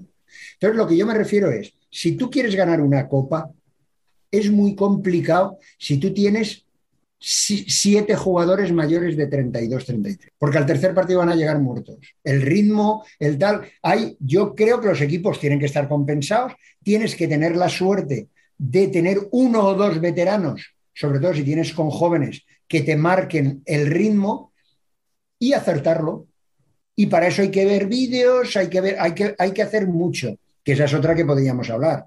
Todos los representantes con los directivos en la Copa, fichando jugadores, haciendo tal, que a mí eso me parece lo peor de lo peor. A un chaval que está jugando y que está allí y que estén agobiándole todos a los... eh, vamos a ver, tiene, tendría que haber un respeto constitucional para, para, para que en esos días no se habla de fichajes. Ya. Pues mira, han tardado dos días en empezar a salir los rumores de todo Mm. lo que se ha movido ahí. Yo os quería preguntar, ¿dónde creéis que está el límite de este Barça después de ver eh, su actuación en esta Copa de España? El Barça es la mejor plantilla de la liga. Yo creo que después del Barça está el pozo. Porque las plantillas, yo te estoy hablando plantilla, no equipo, no e- equipo de cinco. Yo, las plantillas, creo que hoy en día, como se hace que rotas a muchos, yo creo que son las dos plantillas más amplias de todas. La prueba es que hasta Mati Rosa, que para mí es un crack, eh, prácticamente no juega. Porque, porque tiene muchos jugadores. Eh, la baja de Ferrao, pues no se ha notado tanto, porque Ferrao te da mucho en unas cosas y a lo mejor Pito te las da en otra cuando no está con Ferrao. Tiene más campo, tiene más espacio, tiene más tal. A mí la irrupción de Povil me parece, es lo que te digo, no hay más jugadores como él. Yo es que a mí me parece un jugadorazo, me parece un chaval que para la edad que tiene, entrar y no llamar la atención negativamente ya es un éxito. Si encima la, la- la llamas positivamente, ya es para morirse. Entonces, para eso hay que ser muy valiente. ¿eh? Para eso el entrenador tiene que, primero, hacerlo crecer y después ponerlo. Yo, mira, yo eh, te he hablado de jugadores, a mí Gordillo me ha parecido, ya, ya lo había hablado con Madi, me parece un pívot de lo mejorcito que ha salido, sobre todo español, en los últimos años. Al titular, entre comillas, portero de la selección española, juega al joven, mm, me parece importante, me parecen decisiones que tal, Antonio en el Jaén, y a mí, yo soy de los que soy antiguo y soy de los que cree que el cierre para marcar a los pivos tiene que tener anticipación. No se puede marcar a un buen pivot por detrás y dejarlo recibir. Entonces eso es un ADN personal. Y yo de todos los cierres que he visto es que me gusta Nacho, el de, el de Tudela. Lo siento, me parece un pivot que no sé cómo Levante lo dejó escapar. No, no puedo entender. ¿Me Porque la apuesta no? de Levante era por jugadores veteranos. Mira la media de, la- de edad y mira la, la- la edad de Nacho. O sea, Vale, ¿y entonces qué ha pasado? pues que tienen que estar muy contentos con la decisión en Levante. Eh, pero bueno, que Pues escucha. digo, eh, ¿y, y qué pasa? ¿Que la culpa solo la tiene el entrenador? El entrenador tendrá su parte de culpa, de culpa, no sé si os lo he contado, va a venir un psicólogo que es el hijo que ha acabado la carrera de uno de los directivos que pone dinero. Y se pasa dos semanas, todos los días, oye, Miki, tienen que jugar aquellos porque aquellos están depresivos y les tienes que dar oportunidad y tal. Ya me hincha tanto que, le- que- que un día le digo, mira, este sábado van a jugar, van a jugar, pero si perdemos, lo digo públicamente que ha sido por ti y te vas a la puta calle. Ah, no, no, entonces haz lo que quieras, entonces haz lo que quieras. Ah, hombre, ¿me entiendes o no? Ahí todo el mundo da opiniones al entrenador, pero la responsabilidad después es del entrenador. Tiran al entrenador y sigue el mismo cuadro técnico dando las mismas matices al próximo entrenador. El Barça este año me parece que no tiene rival. Es verdad que lo pasó muy mal con Palma. Es verdad que lo ha pasado muy mal con el Pozo, pero al final los títulos se los lleva él. Y ahora tiene la Champions, y luego viene la Liga, como le decía Dida, o sea, ahora te vienen los dos títulos gordos, pero ya tienes dos en la buchaca y eso ya te da cierta confianza. Entonces esta temporada veo difícil que le puedan quitar títulos. Hombre, alguno puede perder. La Champions Sporting es un equipazo brutal. En Liga, pues en Liga puedes tener, al final, siendo ida y vuelta, con un día malo ya te cuesta luego remontar. Pero bueno, le veo gran favorito. Y es que el año que viene, a lo que ya tiene, quítale a un Esquerdiña que está teniendo muchos problemas de lesiones y muy mayor, y te vas a traer a un Sergio González, que acabo de decirte que me parece uno de los mejores jugadores que hay ahora mismo en este país. Ortiz, que es un pedazo de cierre de la hostia, pero tiene 38 años, te le quitas y te traes al que es el futuro cierre de la selección, que es Antonio Pérez. O sea, quiero decir que lo que tiene es bueno, pero la pinta de lo que va a traer para rejuvenecerse me parece todavía mejor. No digo que Antonio sea mejor que Ortiz y mm, es imposible que alguien, o casi imposible que alguien alcance todo lo que ha conseguido Ortiz en su carrera. Pero entre un Ortiz de 38, 39 y, una, y Antonio de 21, cuidado. Y lo Pero mismo yo- digo yo- con Sergio, yo etcétera. decir- yo te voy a decir una cosa. Yo, el Palma, con toda su plantilla, no lo veo, hombre, lo veo inferior en, en- en- al Barça, pero no descarto el que lo pueda eliminar. No, no, no, no lo veo descabellado, pero si tiene a todos. Si no tiene a todos, no. Y, Es la diferencia. Barça sin todos sí te gana. Claro, por eso te digo. Pero el Pozo, yo lo veo con una plantilla muy parecida a la del Barça. Mm, Yo creo que el Pozo tiene una super plantilla. Tiene Es que encima, si hablamos de final, lo, lo que sacan a Rocín ambos equipos es que sin desplegar su mejor juego con dos jugadas, tienen esos jugadores que son decisivos, pues porque a- al final han pagado calidad Mm. y si tienen que marcar el gol cuando tienen solo dos oportunidades y tienen que meter las dos, las meten. Y eso Sí, al sí. final es lo que deciden los títulos. Y, y Lo- yo te digo una Lozano en semifinales te mete tres goles y en la final lo que decíamos, una carrera de Adolfo con un gran pase de Vidac, ya está, solo eso. pero, no, yo, yo hablaba incluso del Pozo, el Pozo también remonta el. No, no, y el Pozo igual, o sea, lo que decíamos. pero sí. hay, fíjate, hay una cosa. Jimby a mí, si recupera a Mínguez en su mejor versión, que es complicado, y a Juanpi, también es un equipo muy, muy complicado de ganar. Pero yo, fíjate, la gran diferencia entre el Pozo y en todos y el Barça, ¿sabes cuál es? Para mí, ¿eh? A ver, Ya es que dentro de la plantilla el Pozo, el Barça tiene más jugadores de desequilibrio individual. El Pozo no tiene jugadores de desequilibrio individual. Tú ahora me dirás, el pívot, si Rafa Santos. No, no, lo tiene en la posición de pívot. Pero encarar el uno contra uno como equipo montado no tiene a Diego, no tiene a, una, a Pito, no tiene esos jugadores que puede estar el otro equipo todo montado, estructurado, que yo encaro al mío y lo driblo. Eso ni Felipe Valerio, ni Barcel, ni Fernando, ni no tiene, ni Gadella, ni Tainan, no tienen eso. Tainan lo que es muy bueno es en la salida, en el contraataque, en, en bolas divididas, en situaciones de. Pero el uno contra uno, los dos mejores jugadores casi los tiene, los tiene el Barça. Tú me dirás, el Palma tiene dos también que encaran mucho, pero yo creo que se pasan encarando, que tienen que tener un buen día, no, no lo tienen como no, lo tienen como obligación, no como recurso. Y esa, eso es lo que yo creo, pero yo creo que la liga va a estar muy competida. Ahora, en una liga regular, campeón el Barça seguro. Pero es que la liga, gracias a Dios, hay playoff. No, yo Bueno. creo que además viendo cómo han rendido los diferentes equipos en las diferentes, co- en, tanto en Supercopa como en Copa de España, en Supercopa del Rey, que puede ser una inyección para, para lo- los participantes que eh, hacer una buena participación, incluso ganarla, que no tienes a los grandes, puede hincharte de cara a, la- a ese final de liga. Creo que va a estar más emocionante de lo que pensábamos hace un par de meses cuando veíamos al, a- al Barça, incluso que se podía ir a 20 puntos del resto. Bueno, pues eh, ahora sí, eh, os voy a hacer alguna que otra pregunta ya cortita porque nos estamos quedando sin tiempo. ¿Cómo valoráis eh, la Copa de Inter y Valdepeñas, que han sido los dos semifinalistas? Para mí la de Inter correcta, sin más. Porque si el partido contra Palma no existe la segunda parte, lo hubiera calificado como muy bueno, pero no puedes hacer esa segunda parte. Y el partido contra, contra Barça, tres cuartas partes de lo mismo. La única diferencia es que lo que a Palma no le entró en la segunda parte, al Barça sí le entró. ¿Por qué tiene más calidad? ¿Porque tiene más pegada? ¿Porque tuvo más suerte? No lo sé. Entonces, aprobado. La del Valdepeñas, para mí mejor nota. Sin embargo, pasó por penaltis el primero y fue claramente superado en el segundo, pero para mí fue mejor, porque me parece que jugó bastante mejor y propuso más.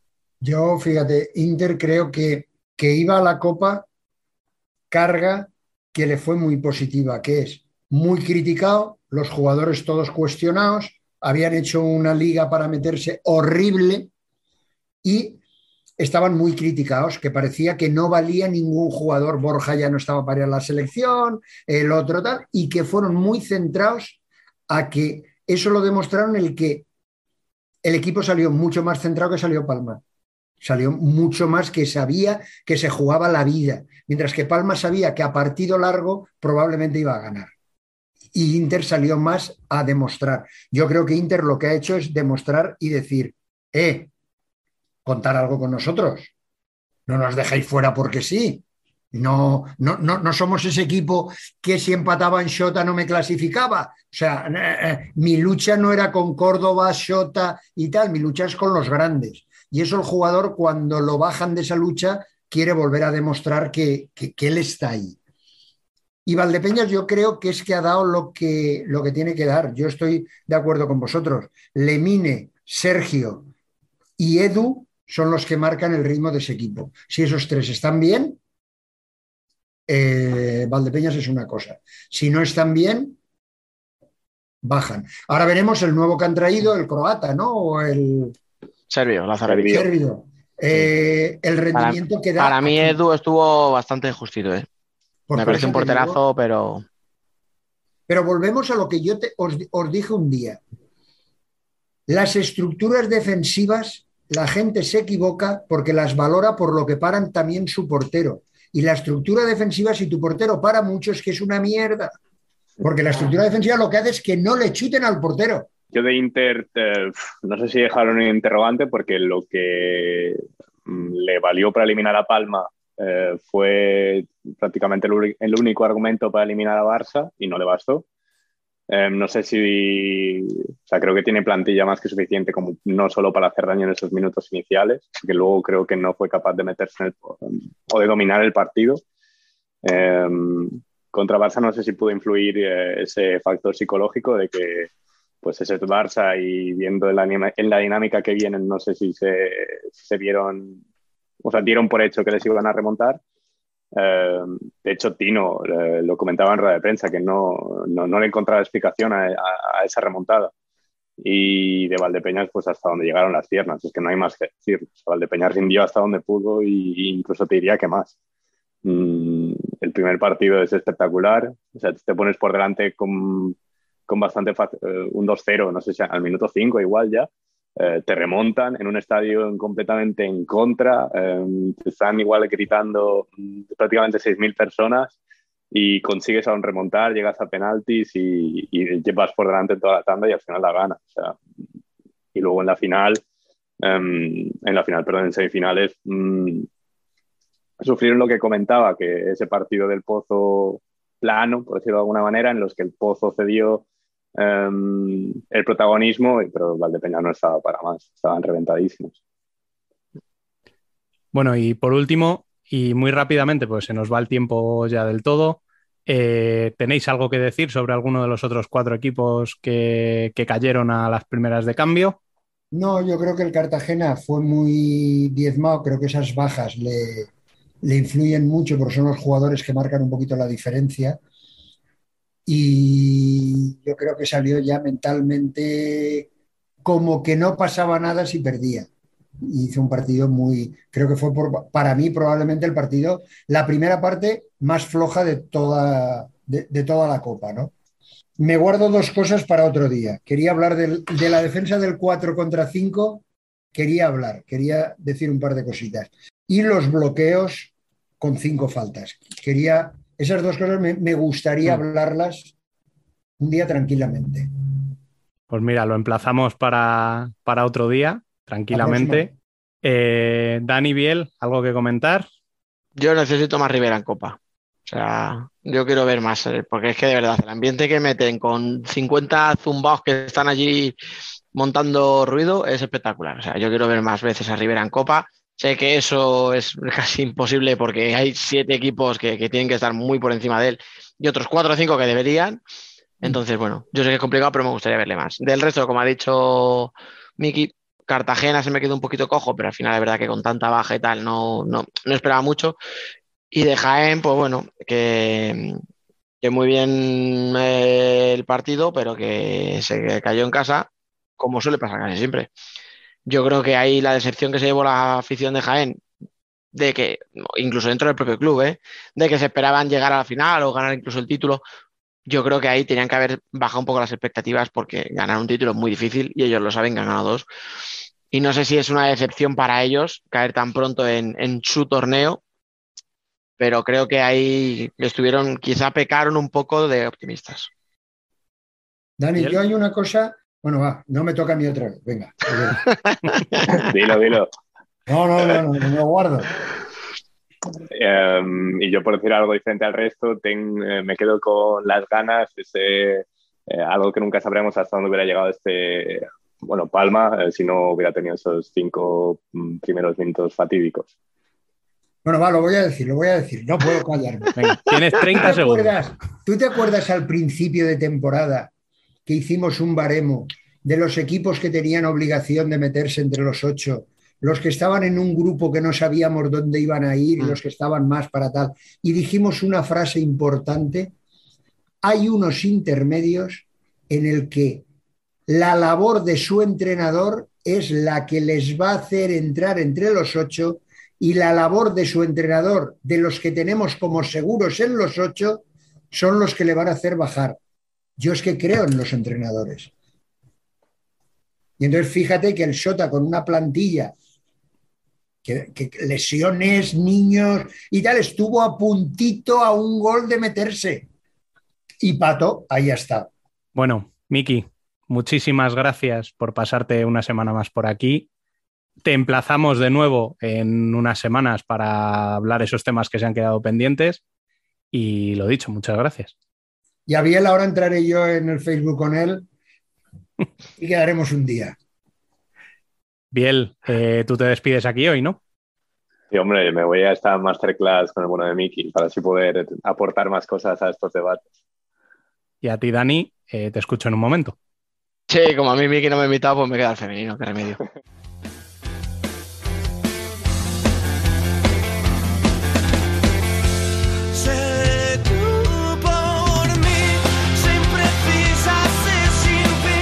Nosotras también somos futsal.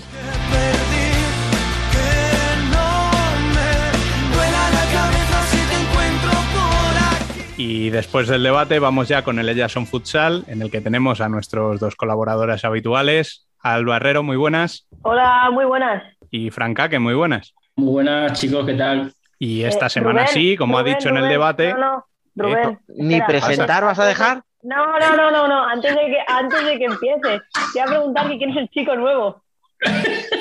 Tontísima, ¿eh? de verdad. Lo lleva dos semanas preparando, estoy seguro. sí, sí, sí, lleva dos todas, semanas todas, pensando, a ver Hoy- qué hoy digo, por a ver. la mañana. Hoy por la Dani mañana, López, por alusiones. Va. Eh, es que me, ya sé, me produce tal vergüenza y tal sopor tener que escuchar ciertos comentarios, ¿eh? uno que está aquí dando el callo horas y horas por, por dos pequeñas ausencias, que no merece la pena. No, no voy a hacer declaraciones.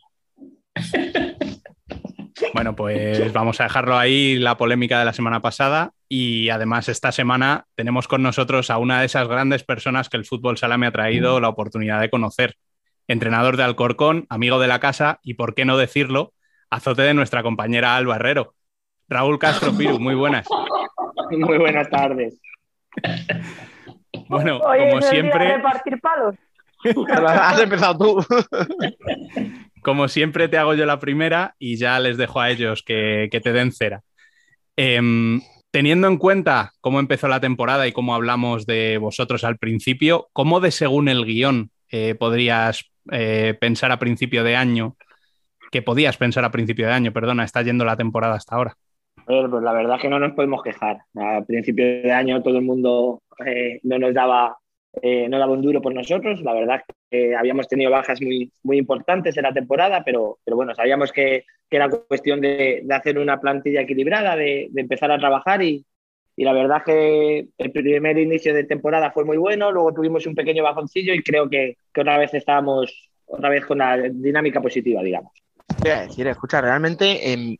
O sea, ¿qué equipos, si quitamos a los dos de siempre, está siendo regular? Porque yo creo que aquí hablamos de que estáis vosotros cuartos, luego bajáis al octavo, pero el que va a 12 sube al sexto, el del tercero baja al séptimo.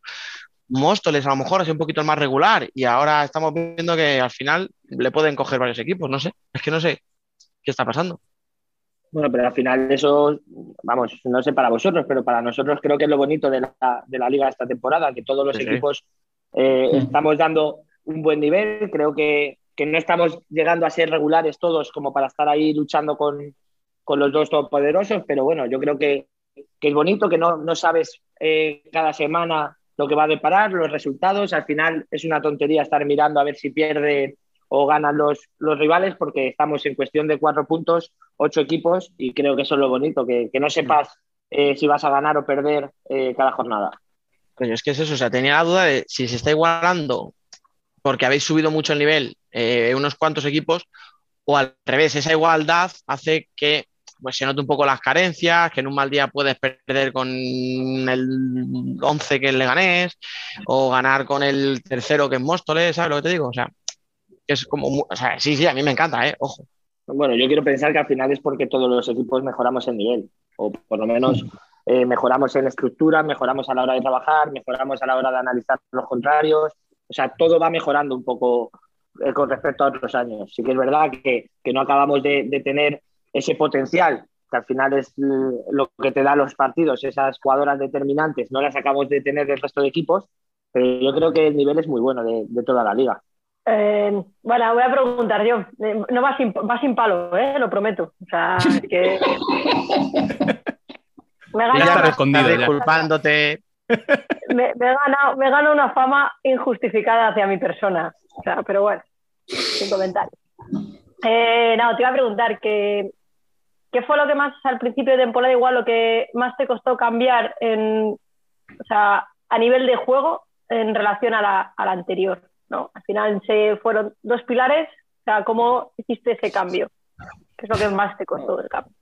Al final lo, lo más complicado es es sustituir a, a Banner más que a Irene, porque al final Irene es una jugadora top, todo el mundo lo sabemos, es súper vertical, tiene muchísimo uno para uno, es rapidísima, pero al final es, es un ala y al final era más fácil encontrar un ala. Al final la referencia que teníamos con Bane no, nos la, no la tenemos a día de hoy, hemos tenido que cambiar directamente el sistema de juego. Al final antes jugábamos un 3-1 muy claro eh, y ahora jugamos más 4-0, intentamos elaborar más, intentamos combinar más. Al final es un poco cambiar todo el trabajo que teníamos y adaptarnos a las nuevas circunstancias. Así que es verdad que echamos de menos el tener esa referencia porque hay ciertos partidos que no tenemos esa solución que sí que nos daba antes Vane, aparte de que, del gol que podía tener, sino el sistema de juego que creo que era lo que más estábamos acostumbrados y ahora nos ha costado un poquillo más.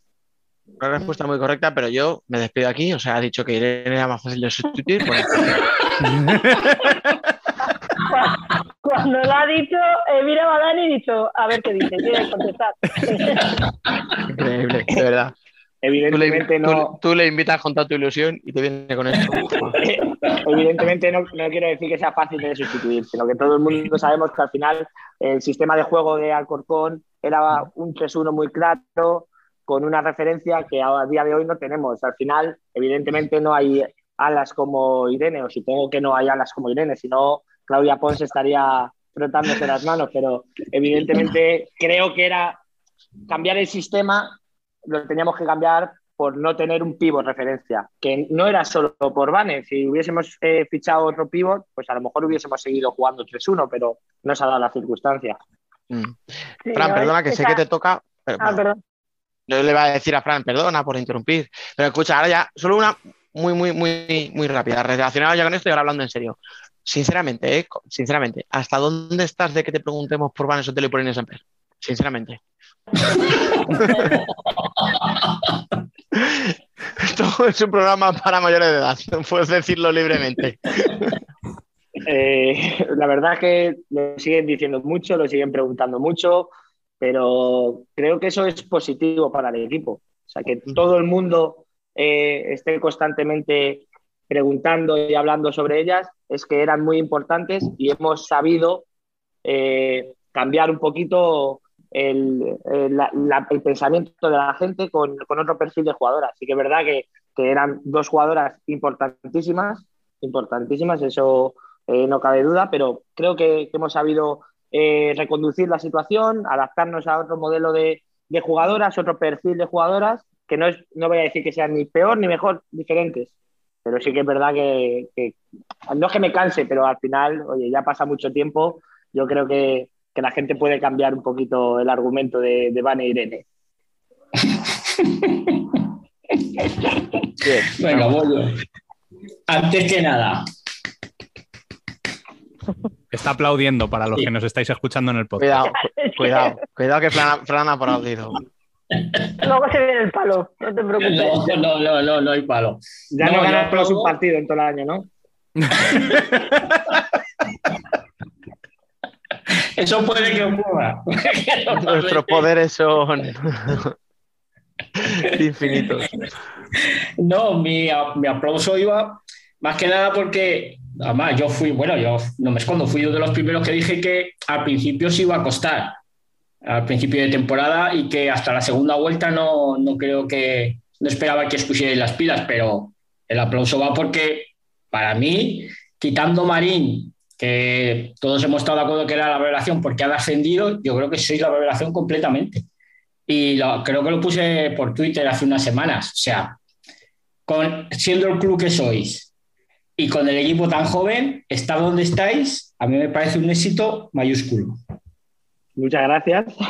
ya sabes que no voy a ganar en todo el año, pero bueno. Eh, no, eh, a ver, pues sí, la verdad es que creo que, que la dinámica del equipo fue- es muy buena. Creo que las jugadoras nuevas se han adaptado muy bien tanto al equipo como a la categoría, porque algunas vienen de otra categoría. Eh, el perfil de equipo es el mismo, es el mismo, somos un equipo que, que no nos escondemos, que me gusta mucho presionar, me gusta que el equipo sea agresivo, me gusta que, que- que el equipo tenga locura. Evidentemente hay veces que lo pago. Eh, hay días que, que no controlo el partido, lo voy ganando y se, se nos va, pero e- ese es el Alcorcón. Y creo que, que la filosofía del club va por encima de las jugadoras y que creo que, que eso es lo que nos identifica y creo que es algo que, que le gusta a la gente, por lo menos aquí. No, es que más, yo creo que el día que, que no juguéis así, ya no seréis el Alcorcón. O sea, será difícil ya distinguiros.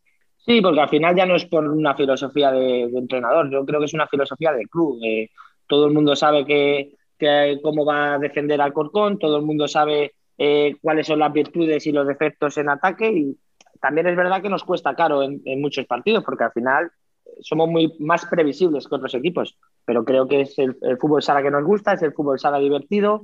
Eh, prefiero ganar 6-5 que ganar 1-0 y ese es el camino que tenemos. Es de los míos. Esos son Es los entrenadores, joder. Ahí está. Es de los Espectáculo, míos. coño. Sí, señor. Espectáculo por encima de todo. ¿Que es de los tuyos, Fran? ¿Seguro? Sí, espectáculo. Ya, ya. Mejor, mejor 6-5 que 1-0. Hombre, sí, En filosofía de juego, sí. Bien. Bueno, venga, Alba. Perdón, que te he visto ahí. Ah, vale. Sí, yo te iba, te iba a preguntar eh, cómo planteáis eh, la, la, la- la final de Copa. Bueno, la final a, a 8 de Copa. A 8. De, en Eurense, no me acuerdo qué fin es, perdón. Del 6 al 8. El Sisa lo he hecho, ¿no? Eso me parecía. ¿Cómo, cómo vais a. A ver, no me, me refiero, ¿cómo vais a plantear el hecho de poder jugar varios partidos? Eh, has dicho tú que es un equipo muy joven y es cierto, físicamente bien, pero ¿cómo es el hecho de plantear poder jugar varios partidos en un fin de semana?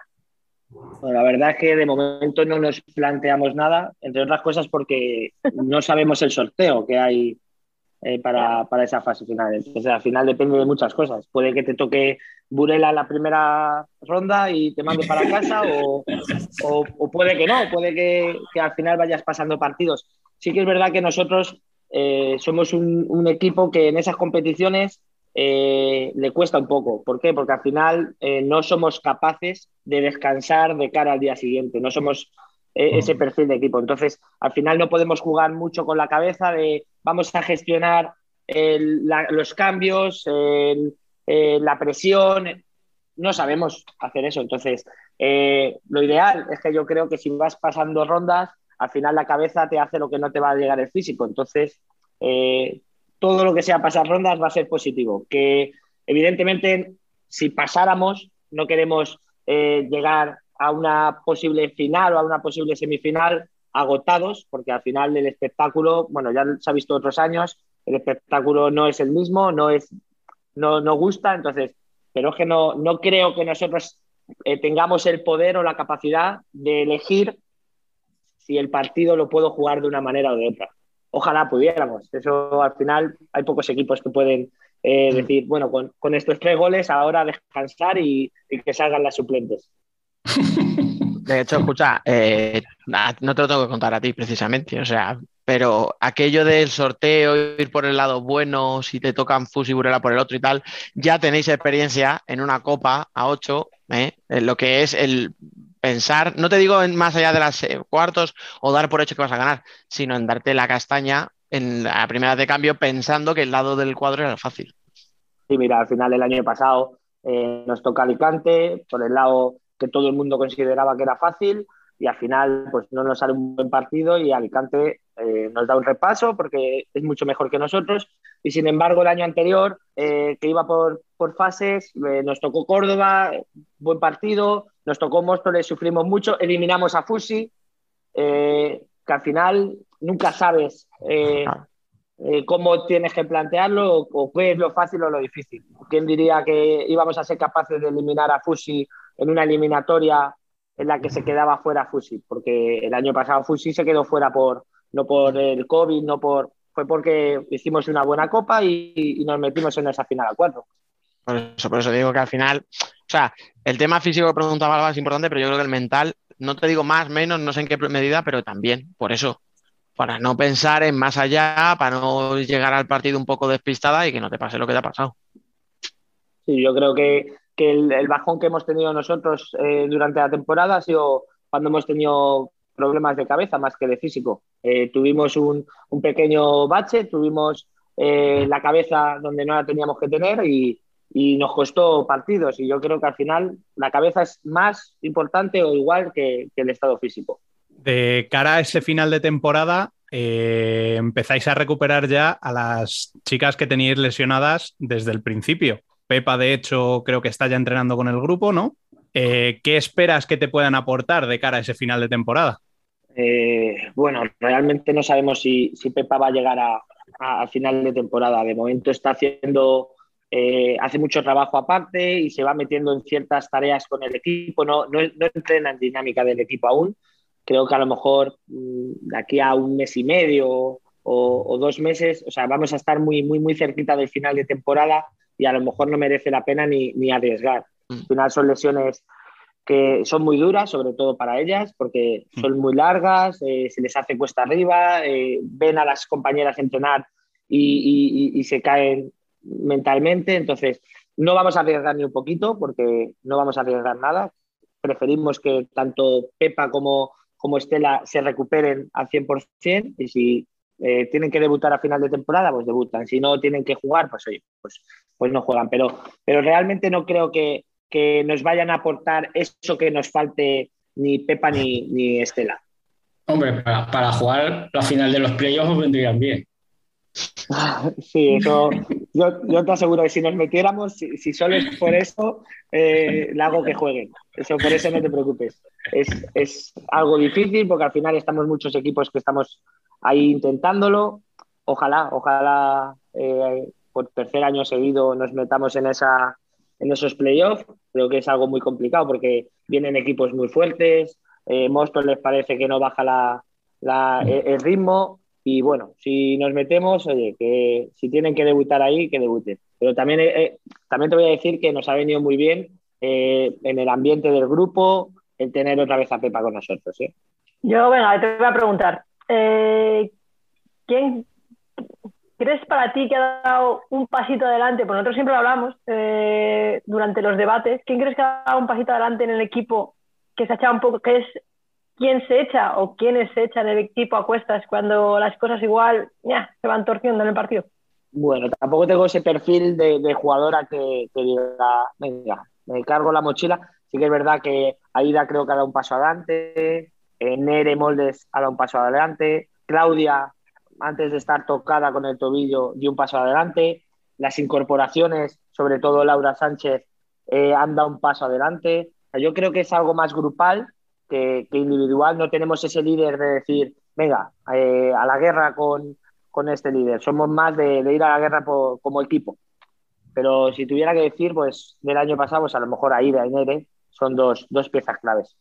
Oye, pero a mí, por ejemplo, lo que has dicho de Clau, a mí me sorprendió, verdad que ahora, por la lesión y tal, principalmente ha bajado un poco, eh, el salto que dio, o sea, ¿qué ha sido? ¿Es simplemente cuestión de, bueno, pues estaba entrenando y ahora me sale lo que antes no me salía, las dado más libertad? Porque es verdad que ahora ya juega un poquito más, en, más liberada, ¿no? A lo mejor, eh, no sé, ¿qué es, qué es lo que ha cambiado a lo mejor en sus entrenamientos o qué le has pedido tú para que dé ese salto? Bueno, yo creo que al final eh, el sistema de juego antes era muy, muy pautado, muy, muy ese 3-1 con, con, con Vane, sobre todo en el pívot o con Pepa, estaba todo muy marcado y al final eh, el año pasado jugó más, más de cierre, no tenía esa libertad para ir en ataque. A lo mejor ahora con el, con el juego de cuatro y jugando de ala, eh, es una de las jugadoras que, que defiende mejor en primera línea y, y la tenemos sobre todo eh, trabajando a nivel defensivo en primera línea para, para robar muchos balones y, y, joder, que no olvidemos que al final el, que se vaya gente importante del equipo te hace decir, ahora es mi momento, ahora tengo que dar un paso adelante, tengo que demostrar en la jugadora que ella era, ¿eh? o sea, no, no hay nada diferente a la hora de trabajar de, de, Claudia, ya era así, lo que pasa es que a lo mejor pues los focos como el tuyo pues iban a otras jugadoras. Ah, vaya, hombre. Yo aquí diciendo, yo aquí te tiro un capote para decir, a ver, ¿qué ha hecho, qué ha hecho Piru como entrenador para mejorar tanto a una jugadora y tú me sales con eso? Es agradecido, macho. O sea, van dos. Y lo de Irene y ahora esto. No, no, sea, aquí, aquí todo se pega, tío, por desgracia.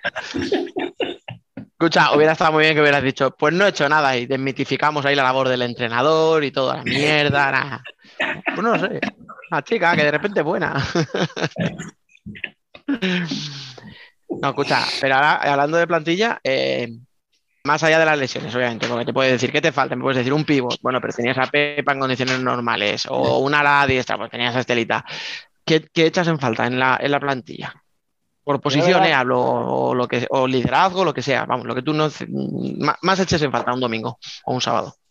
A ver, si tengo que decir algo, sí que eh, alguien que, que, sea capaz de, de, de, organizar al equipo dentro de la pista. Al final eh, son muy humildes todas, eh, ninguna quiere sobresalir más que las demás y no tengo ese perfil eh, Carlos Ortiz que sea capaz de, de manejar al equipo, de, de, darle un grito a una jugadora para que suba a presionar o de eh, colocar a, a, las compañeras. Somos más eh, de, digamos, de, hacer lo que el entrenador nos pide, pero a lo mejor un líder, más que una posición concreta, un líder. Y a lo mejor alguna, alguna jugadora zurda más, pues sí que lo agradecería. Ahora sí, ahora nos falta una zurda, vaya.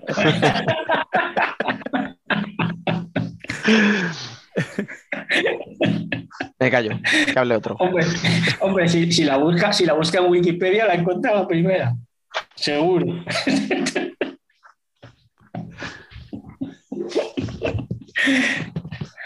bueno, ahora, ahora, sí. Ahora me va a decir que me meto contigo, pero no. Eh, ahora, ¿qué equipos ves metiéndose aparte de los dos transatlánticos? Evidentemente me, te- me tendré que meter yo. Es, es que si no, si no te metes tú, la hemos liado. sería, sería una mierda de entrenador si no, si no creo que mi equipo se puede meter. Pues no lo sé, la verdad es que pienso que, que Pollos es el que va a seguir muy fuerte. No sé si le va a dar como para alcanzar a Móstoles, pero yo si tuviera que apostar por alguien, apostaría por, por Pollo y por nosotros. Al final es el objetivo que, que intentamos tener a, a día de hoy. Eh, Melilla, si logra encadenar eh, unas cuantas jornadas ganando, pues puede estar ahí también peleando. Es que al final hay tanta igualdad entre todos los demás que, que es complicado ver a alguien que se, que se adelante a los demás. Por eso yo creo que a lo mejor con la pequeña ventaja que ya tiene Pollo, que Pollo está con la flecha para arriba, Móstoles algo menos, pues yo sí que veo a Móstoles más metido que, que el propio, o sea, veo a Pollo más metido que el propio Móstoles. No, es que además yo creo que esta jornada se van a clarificar mucho las cosas. Esta jornada que jugáis eh, este fin de semana. Porque hay enfrentamientos muy, muy, muy directos. Y aparte, Merilla creo que recibía a Fuxi o sí, a Fuxi. Mm, Pero escucha, Móstoles recibe a Burela. Sí, sí, por eso te digo, que es que esta semana se va a ver mucho. Fran, has dicho lo mismo la semana pasada, ¿eh? O sea, no sé qué. Porque la, es que has dicho lo mismo la semana pasada. Sí, pero me refiero que si, si Torreblanca no gana este fin de semana, se queda un poquito descolgada. A ver, es que claro, tú, ahora has dicho tú, Piro, Alcorcón y Pollo. Hombre, es que en principio esta jornada son los dos que lo tenéis relativamente, ¿vale? Que luego pasa lo que pasa. Pero relativamente más fácil para sumar los tres puntos viendo los rivales. Y luego Orense se enfrenta con la Universidad de Alicante, pues bueno, la UA se ha quedado un poco descolgada, pero bueno, que al final uno de los dos pierde puntos. Pues oye, ganando en casa no es mala jornada. Pero claro, hay que ganar. Sí. Claro, sí, echar matemáticas es absurdo si tú no ganas, eso seguro. Por eso. Porque esta, esta semana se había dado todo a favor por, por los que nos seguían, de que si Mm. puntuábamos o ganábamos, eh, dábamos una, un buen Sí. avance, pero al final pues se nos escapa un partido y, y todo sigue igual. Y el único beneficiado es, es Pollo, que gana su partido y que saca sus puntos. Y suma dos más. Sí, eso es verdad. Y Sí, porque además esta, esta semana tenéis derby. Majadahonda, que a priori todo el mundo dice que, que es fácil, pero creo que para nada. Yo no he dicho de- fácil, ¿eh? Cambio Se de lo digan a Futsi la semana pasada. Evidentemente, un 2-3 con Fusi, eh, muy complicado, cambio de entrenador, cambio de, de dinámica. Habrá, que- sí que es verdad que jugamos en casa, que, que es un punto a favor, pero, pero va a ser complicadísimo. Para nosotros todos los, los rivales son complicados. Es que no hay ningún rival que digas, eh, este va a ser cómodo. No, Alcorcón no, no tiene ese poder de, de ganar cómodo a nadie. Pues eh, sí. Cierto. te iba, te iba a preguntar, has dicho que se, os escaparon este fin de semana dos puntos. ¿Qué crees que os faltó para, para quedaros con, aparte que no os hubiese metido el último gol, no vas a decir, eso ya lo sé. Me refiero a nivel de juego, ¿qué, qué es lo que os faltó? eh, fue culpa mía. O sea, al final el partido lo pierdo yo en el descanso. Eh, la, la dinámica del equipo no fue igual que la primera. Creo que hicimos una muy buena primera parte, o para mi gusto, una muy buena primera parte. Y la segunda parte eh, salimos a otra cosa, salimos a, a- a que no, no- encajar, a, a no querer seguir atacando, a, que pasara el tiempo y no, y no pasaran cosas.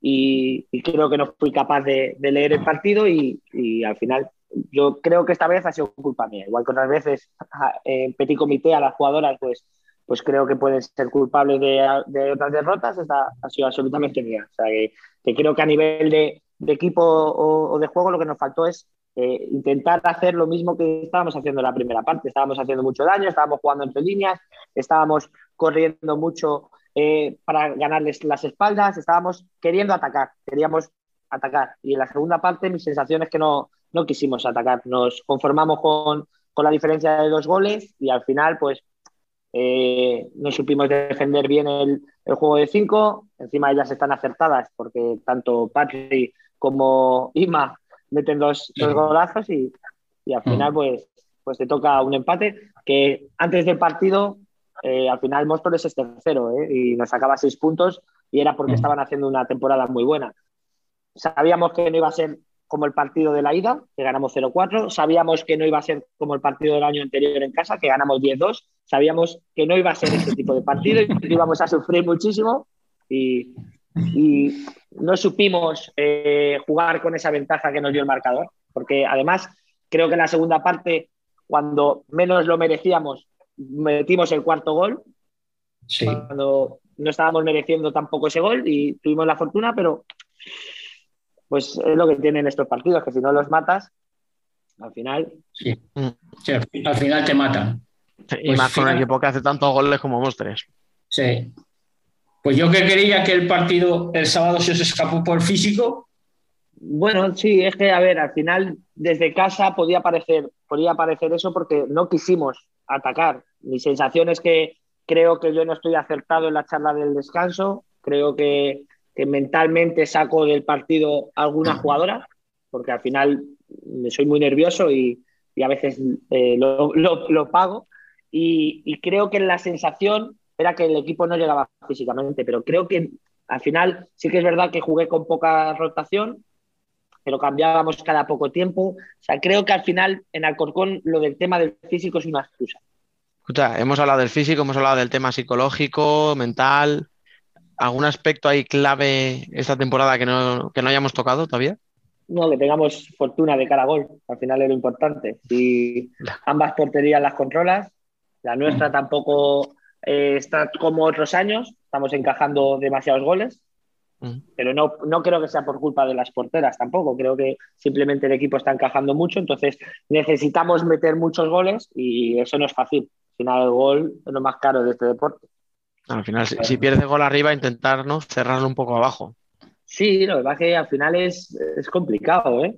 Al final los, los equipos contrarios son muy buenos. Al final, eh, el, el otro día, por más que queríamos intentar tener posesiones más largas, intentábamos, al final Móstoles decide presionar, nos costaba sacar el balón, no queríamos atacar, no queríamos correr riesgos y al final lo acabas pagando. Pero eh, tenemos que intentar controlar más los partidos, nos cuesta muchísimo controlarlos.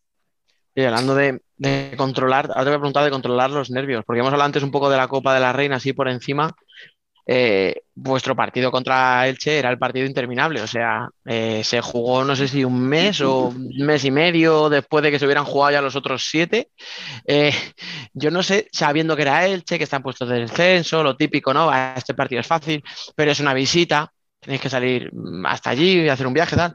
Yo no sé cómo controlas durante esa semana la ansiedad que puede entrar de, hostia, entrar otra vez en la fase final de la Copa de la Reina. Pues mira, te voy a ser sincero, eh, me cabré muchísimo por jugar, porque no quería para nada jugar primero el partido de, de liga que el de copa. Yo pensaba que era algo negativo para nosotros. Luego resultó todo lo contrario. Vimos cosas en el partido de liga que nos vinieron muy bien para el partido de copa y creo que, que se demostró en el partido.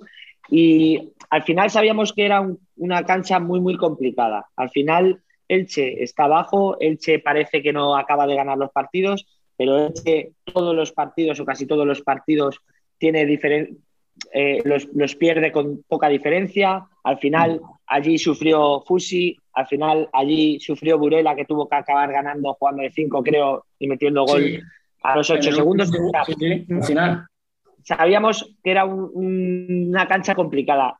Eh, ellos tenían una cosa a favor, que ellos saben que, que el Liga lo tiene muy, muy complicado y que era una oportunidad de hacer algo histórico para ellas, porque al final un equipo que está en puestos de descenso, que se metan en, la, en una final a 8, ya lo hizo el año pasado Intersala y creo que para ellos hubiese sido un premio de la hostia y, y jugaban con esa motivación esta.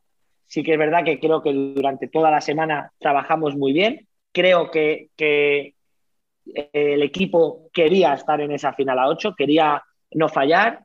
Eh, aprovechamos lo, lo emotivo de, del- de lo de haber estado en ocho copas de nueve hasta esta edición y, y que al final eso era por algo, que, que- que teníamos que seguir con esa dinámica y yo creo que el equipo lo, lo hizo bastante bien. Eh, de cara a este final de temporada, ¿con qué quedaría eh, Piru contento? Uf, Ganando la liga. A ver, Fran, por favor. A ver, creo, creo que, que haríamos mal como, como entrenador, como equipo, como club, eh, valorar la temporada en si nos metemos o no nos metemos en playoff.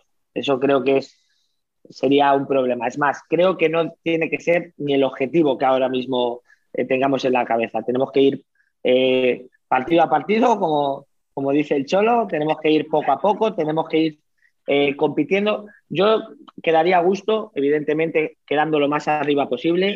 Si no nos metemos en playoff, que sea por, por poco, que lo estemos compitiendo hasta final de temporada, que estemos metidos en, en el ajo hasta, hasta el final de temporada y compitiendo todos los partidos. Creo que hasta ahora eh, incluso Fusi, eh, Burela, mm, Móstoles, que es tercero, todos los partidos los hemos competido y creo que con eso me daría por satisfechos. Si el equipo se mete en playoff, eh, al final el año pasado, eh, ¿quién pensaba que nos íbamos a meter en playoff? Nos la jugábamos en el último partido co- contra Pollo, que nos había dado un baño en el partido de ida y jugábamos en su casa y le valía ganar y empatar.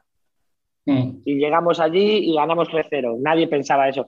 Pues al final, estos son dinámicas, son eh, momentos de, de forma de los equipos y si estamos compitiendo hasta final de temporada y cuando queden pocas jornadas, oye, pues estamos a tres, cuatro puntos, estamos metidos, que estemos hasta el final metidos en el ajo. Yo creo que con eso me daría por satisfecho. Ya sé que tú pues, seguro que pides que nos metamos en playoff, pero Hombre, y lo contrario será pedir tu dimisión. Yo lo tengo claro. Bueno, pues con ese deseo eh, te damos las gracias eh, porque te hayas pasado por aquí esta semana y toda la suerte del mundo para este final de temporada. Muchas gracias, es un placer estar con todos vosotros y, y que los objetivos se cumplan. A vosotros tres nos escuchamos la semana que viene. Muy bien, chicos. Hasta la próxima. Me perfecto.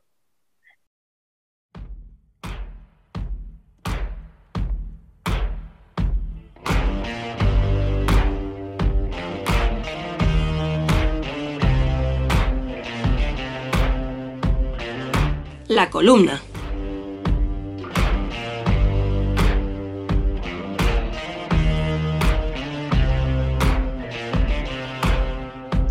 Cuando se apagan las luces y se barre el confeti de la fiesta que supone la Copa de España de Fútbol Sala, es el momento de la reflexión. Quienes tuvieron la suerte de vivir la Copa in situ pasarán estos días por una mezcla de resaca emocional y bloqueo mental. Quienes, por desgracia, no pudimos vivir en Jaén el evento más bonito de nuestro deporte, disponemos de una mayor libertad de pensamiento, al tener el camino del sentimentalismo más despejado. Y reflexionando sobre todo lo sucedido, he llegado a varias conclusiones que me gustaría compartir con vosotros, invitando al pensamiento crítico, para que aunando opiniones e ideas podamos aportar algo a nuestro amado deporte. Ideas que radican, todas ellas, en una sola. Este fin de semana, el fútbol sala pudo convertirse en el deporte que no queremos ser. Pero recapitulemos, para no perdernos en medio del caos, para no dejar un solo cabo sin atar. La Copa de España 2022 se ha desarrollado, en líneas generales, como lo hacen todas. Ambientazo, pique sano entre aficiones y lo más importante, hermanamiento de aficionados y mucha fiesta y buen rollo fuera del 40 por 20. No quiero entrar en vídeos que han rulado por Twitter o acusaciones cruzadas entre aficionados, entre comillas. Prefiero quedarme con esos otros vídeos de aficionados amarillos y azules cantando todos juntos en la previa de cuartos, los de aficionados naranjas de Navarra y rojos de Cartagena cantando y animando a una, o aficionados tudelanos y vinateros siendo uno solo entre cánticos y bombos en la previa de algún encuentro. Que cuatro impresentables no rompan con sus palabras en redes sociales y su actitud el ambiente de amistad que la Copa consigue siempre. Sobre lo futbolístico, poco que comentar, no porque no haya mucho que contar, sino porque no es aquí donde quiero entretenerme. Juego muy vistoso de los humildes, poco miedo por parte de los equipos. Agradecimos que se rompiera esa dinámica de otros años, donde los equipos saltaban a la cancha asustados por lo que pudiera pasar. Detalles estelares de jugadores estratosféricos entre las filas de los grandes, jugadores que deciden destaparse a estas alturas de la temporada, qué bueno que volviste, Paul, y jugadores que nacieron destapados pero no por ello dejan de sorprendernos. Búfalo, no te vayas nunca. Lo dicho, Una copa que se desarrolla con normalidad hasta una final que, como algún compañero comentaba por Twitter, pensábamos que no sería especialmente recordada con el correr del tiempo. Un Barça carente de su brillo habitual, pecando tal vez de exceso de confianza. Un pozo de Murcia que tiraba de oficio y demostraba ganas de romper su sequía antológica. De lo que sucedió desde el pitido inicial hasta la tanda de penaltis, creo que no nos acordaremos de aquí a poco. Lo que dudo, por desgracia, es que olvidemos lo que vino después. Si estás oyendo esto, entiendo que sabes qué ocurrió en la final de la Copa de España de Fútbol Sala 2022. Si estás oyendo esto, no necesitas que te dé nombres propios para saber de quiénes hablamos. La final de la Copa de España se saldó con un Fútbol Club Barcelona campeón tras una tanda de penaltis que ya es uno de los episodios más desagradables del fútbol sala patrio en los últimos años. Uno de los más, que no el que más, como aseguraba cierto técnico en la rueda de prensa postpartido. La posibilidad de revisión de vídeo de las paradas en la tanda de penaltis abrió una brecha que en cuestión de minutos se hizo tan grande como para que días después sigamos hablando y dándole vueltas al tema. Un jugador capaz de agredir al colegiado Urdanoz, propinándole un cabezazo, no yendo a más la acción gracias a la intervención del árbitro Navarro Rodríguez Villanueva. Jugadores persiguiendo a los árbitros por la cancha, entre gritos y vehementes aspavientos, jugadores tomando empujones con rivales, alguno hasta enganchando del cuello a otro. En resumen, un bochorno. ¿Queda ahí la cosa? ¿Qué va? Tras el partido, siendo Barça ya oficialmente campeón, ante las cámaras de teledeporte, un jugador brama contra la organización y los colegiados, asegurando que les han robado de cabo a rabo, unas declaraciones escabrosas que podrían, y obviamente deberían, costarle varios partidos de sanción. En sala de prensa, un entrenador asegurando que sabía de antemano que esto ocurriría, que ya había avisado a los suyos de que no se les permitiría ganar. También dijo que no quería hablar de más, pero que había dejado de admirar a la que hasta entonces había considerado la mejor liga del mundo. Para no querer hablar de más, se despachó a gusto. Ni que decir que estas declaraciones tan graves también deberían ser tomadas en cuenta para acometer las sanciones que correspondan. A partir de aquí, podemos entrar en larguísimos debates sobre el uso de la tecnología en nuestro deporte. Considerando que la tecnología se supone ha de emplearse para facilitar las cosas, para llegar donde no llega el ojo humano, condenar su uso es un absurdo, aunque como bien apuntaba Velasco en la rueda de prensa tras la final, está claro que algo no funciona, cuando su uso trae situaciones como las de este partido. No quiero entrar demasiado en propuestas, pues no es a mí a quien corresponde decidir si es mejor utilizar la revisión de vídeo en cada penalti que se lance, no usarla en ningún caso, cambiar la norma de no cruzar la línea, quitar la norma que permite una revisión voluntaria por equipo y tantas como el árbitro necesite en caso de dudas. Pero sí quiero plantear una propuesta que me parece viene haciendo falta. Si usamos la tecnología, respetemos, aunque duelan, las decisiones que los colegiados tomen basándose en ellas. Tal vez la solución para evitar lo que vivimos en la final de Copa sea admitir que unas imágenes en bucle y a cámara lenta son una buena prueba de lo que ha ocurrido y que, repito, aunque duela, debemos acatar la decisión. Invito a una reflexión a aquellos que en la cancha o ante los medios demostraron una actitud nefasta y también a quienes defendieron o reafirmaron dichas actitudes en redes sociales. ¿Qué deporte queremos ser? Nos llenamos la boca hablando de futsal olímpico. Defendemos ser el deporte del fair play y el hermanamiento entre rivales. Queremos protegernos de la más mínima soquerización que pueda llegar. Pero hacemos a nuestro deporte noticia por imágenes tan lamentables como las vividas en el Olivo Arena. ¿Cómo solucionamos esto? Evidentemente se necesitan sanciones ejemplares. Leía en Twitter que tras el partido los árbitros del encuentro se encontraban sumamente desolados. Y no me extraña. Alguien tiene que proteger a quienes velan por aplicar la ley deportiva. Y reconozco ser la primera que muchísimas veces soy incapaz de comprender ciertas decisiones. Pero todo límite que se cruza desde la violencia física ha de ser castigado con la máxima sanción. Tenemos que frenar las acusaciones soberbias y enardecidas que acusan a toda una organización de favoritismos y atracos. Tenemos que frenar las agresiones físicas de jugadores a rivales o colegiados. No queremos ser como el Madrid de Mourinho contra el Barça de Pep, en aquellos clásicos que acababan en el ring. No queremos ser como el fútbol. Y es lo que estamos consiguiendo con estos ánimos desatados, una falta de reglamento justo, claro y bien adaptado a nuestro deporte, guerras internas entre los mandamases y permisividad a jugadores que cruzan la línea de la agresividad a la violencia. Nos estamos convirtiendo en el deporte que no queremos ser. Todavía estamos a tiempo de pararlo. 25 programas después, ya hemos superado la primera vuelta de la liga, las rondas previas de la Copa del Rey y de la Champions y conocimos al campeón de la Supercopa, pero sobre todo, disfrutamos después de una versión descafeinada en 2021 de una Copa de España en todo su esplendor. Jaén se volcó una vez más con el futsal, prestó su pabellón para un evento único que nos devolvió a lo que era normal antes de la pandemia. Dos años después, disfrutamos del futsal como siempre y nos reencontramos con las aficiones y con un espectáculo único. Nos vamos, no sin antes recordaros como siempre que podéis seguir la actualidad en nuestras redes sociales. También podéis leernos en nuestra web futsalcorner.es, vernos en nuestro canal de YouTube y charlar en el mejor debate de Telegram, donde ya hemos superado el centenar de personas. Volveremos el martes que viene. Hasta entonces y como siempre, sed felices.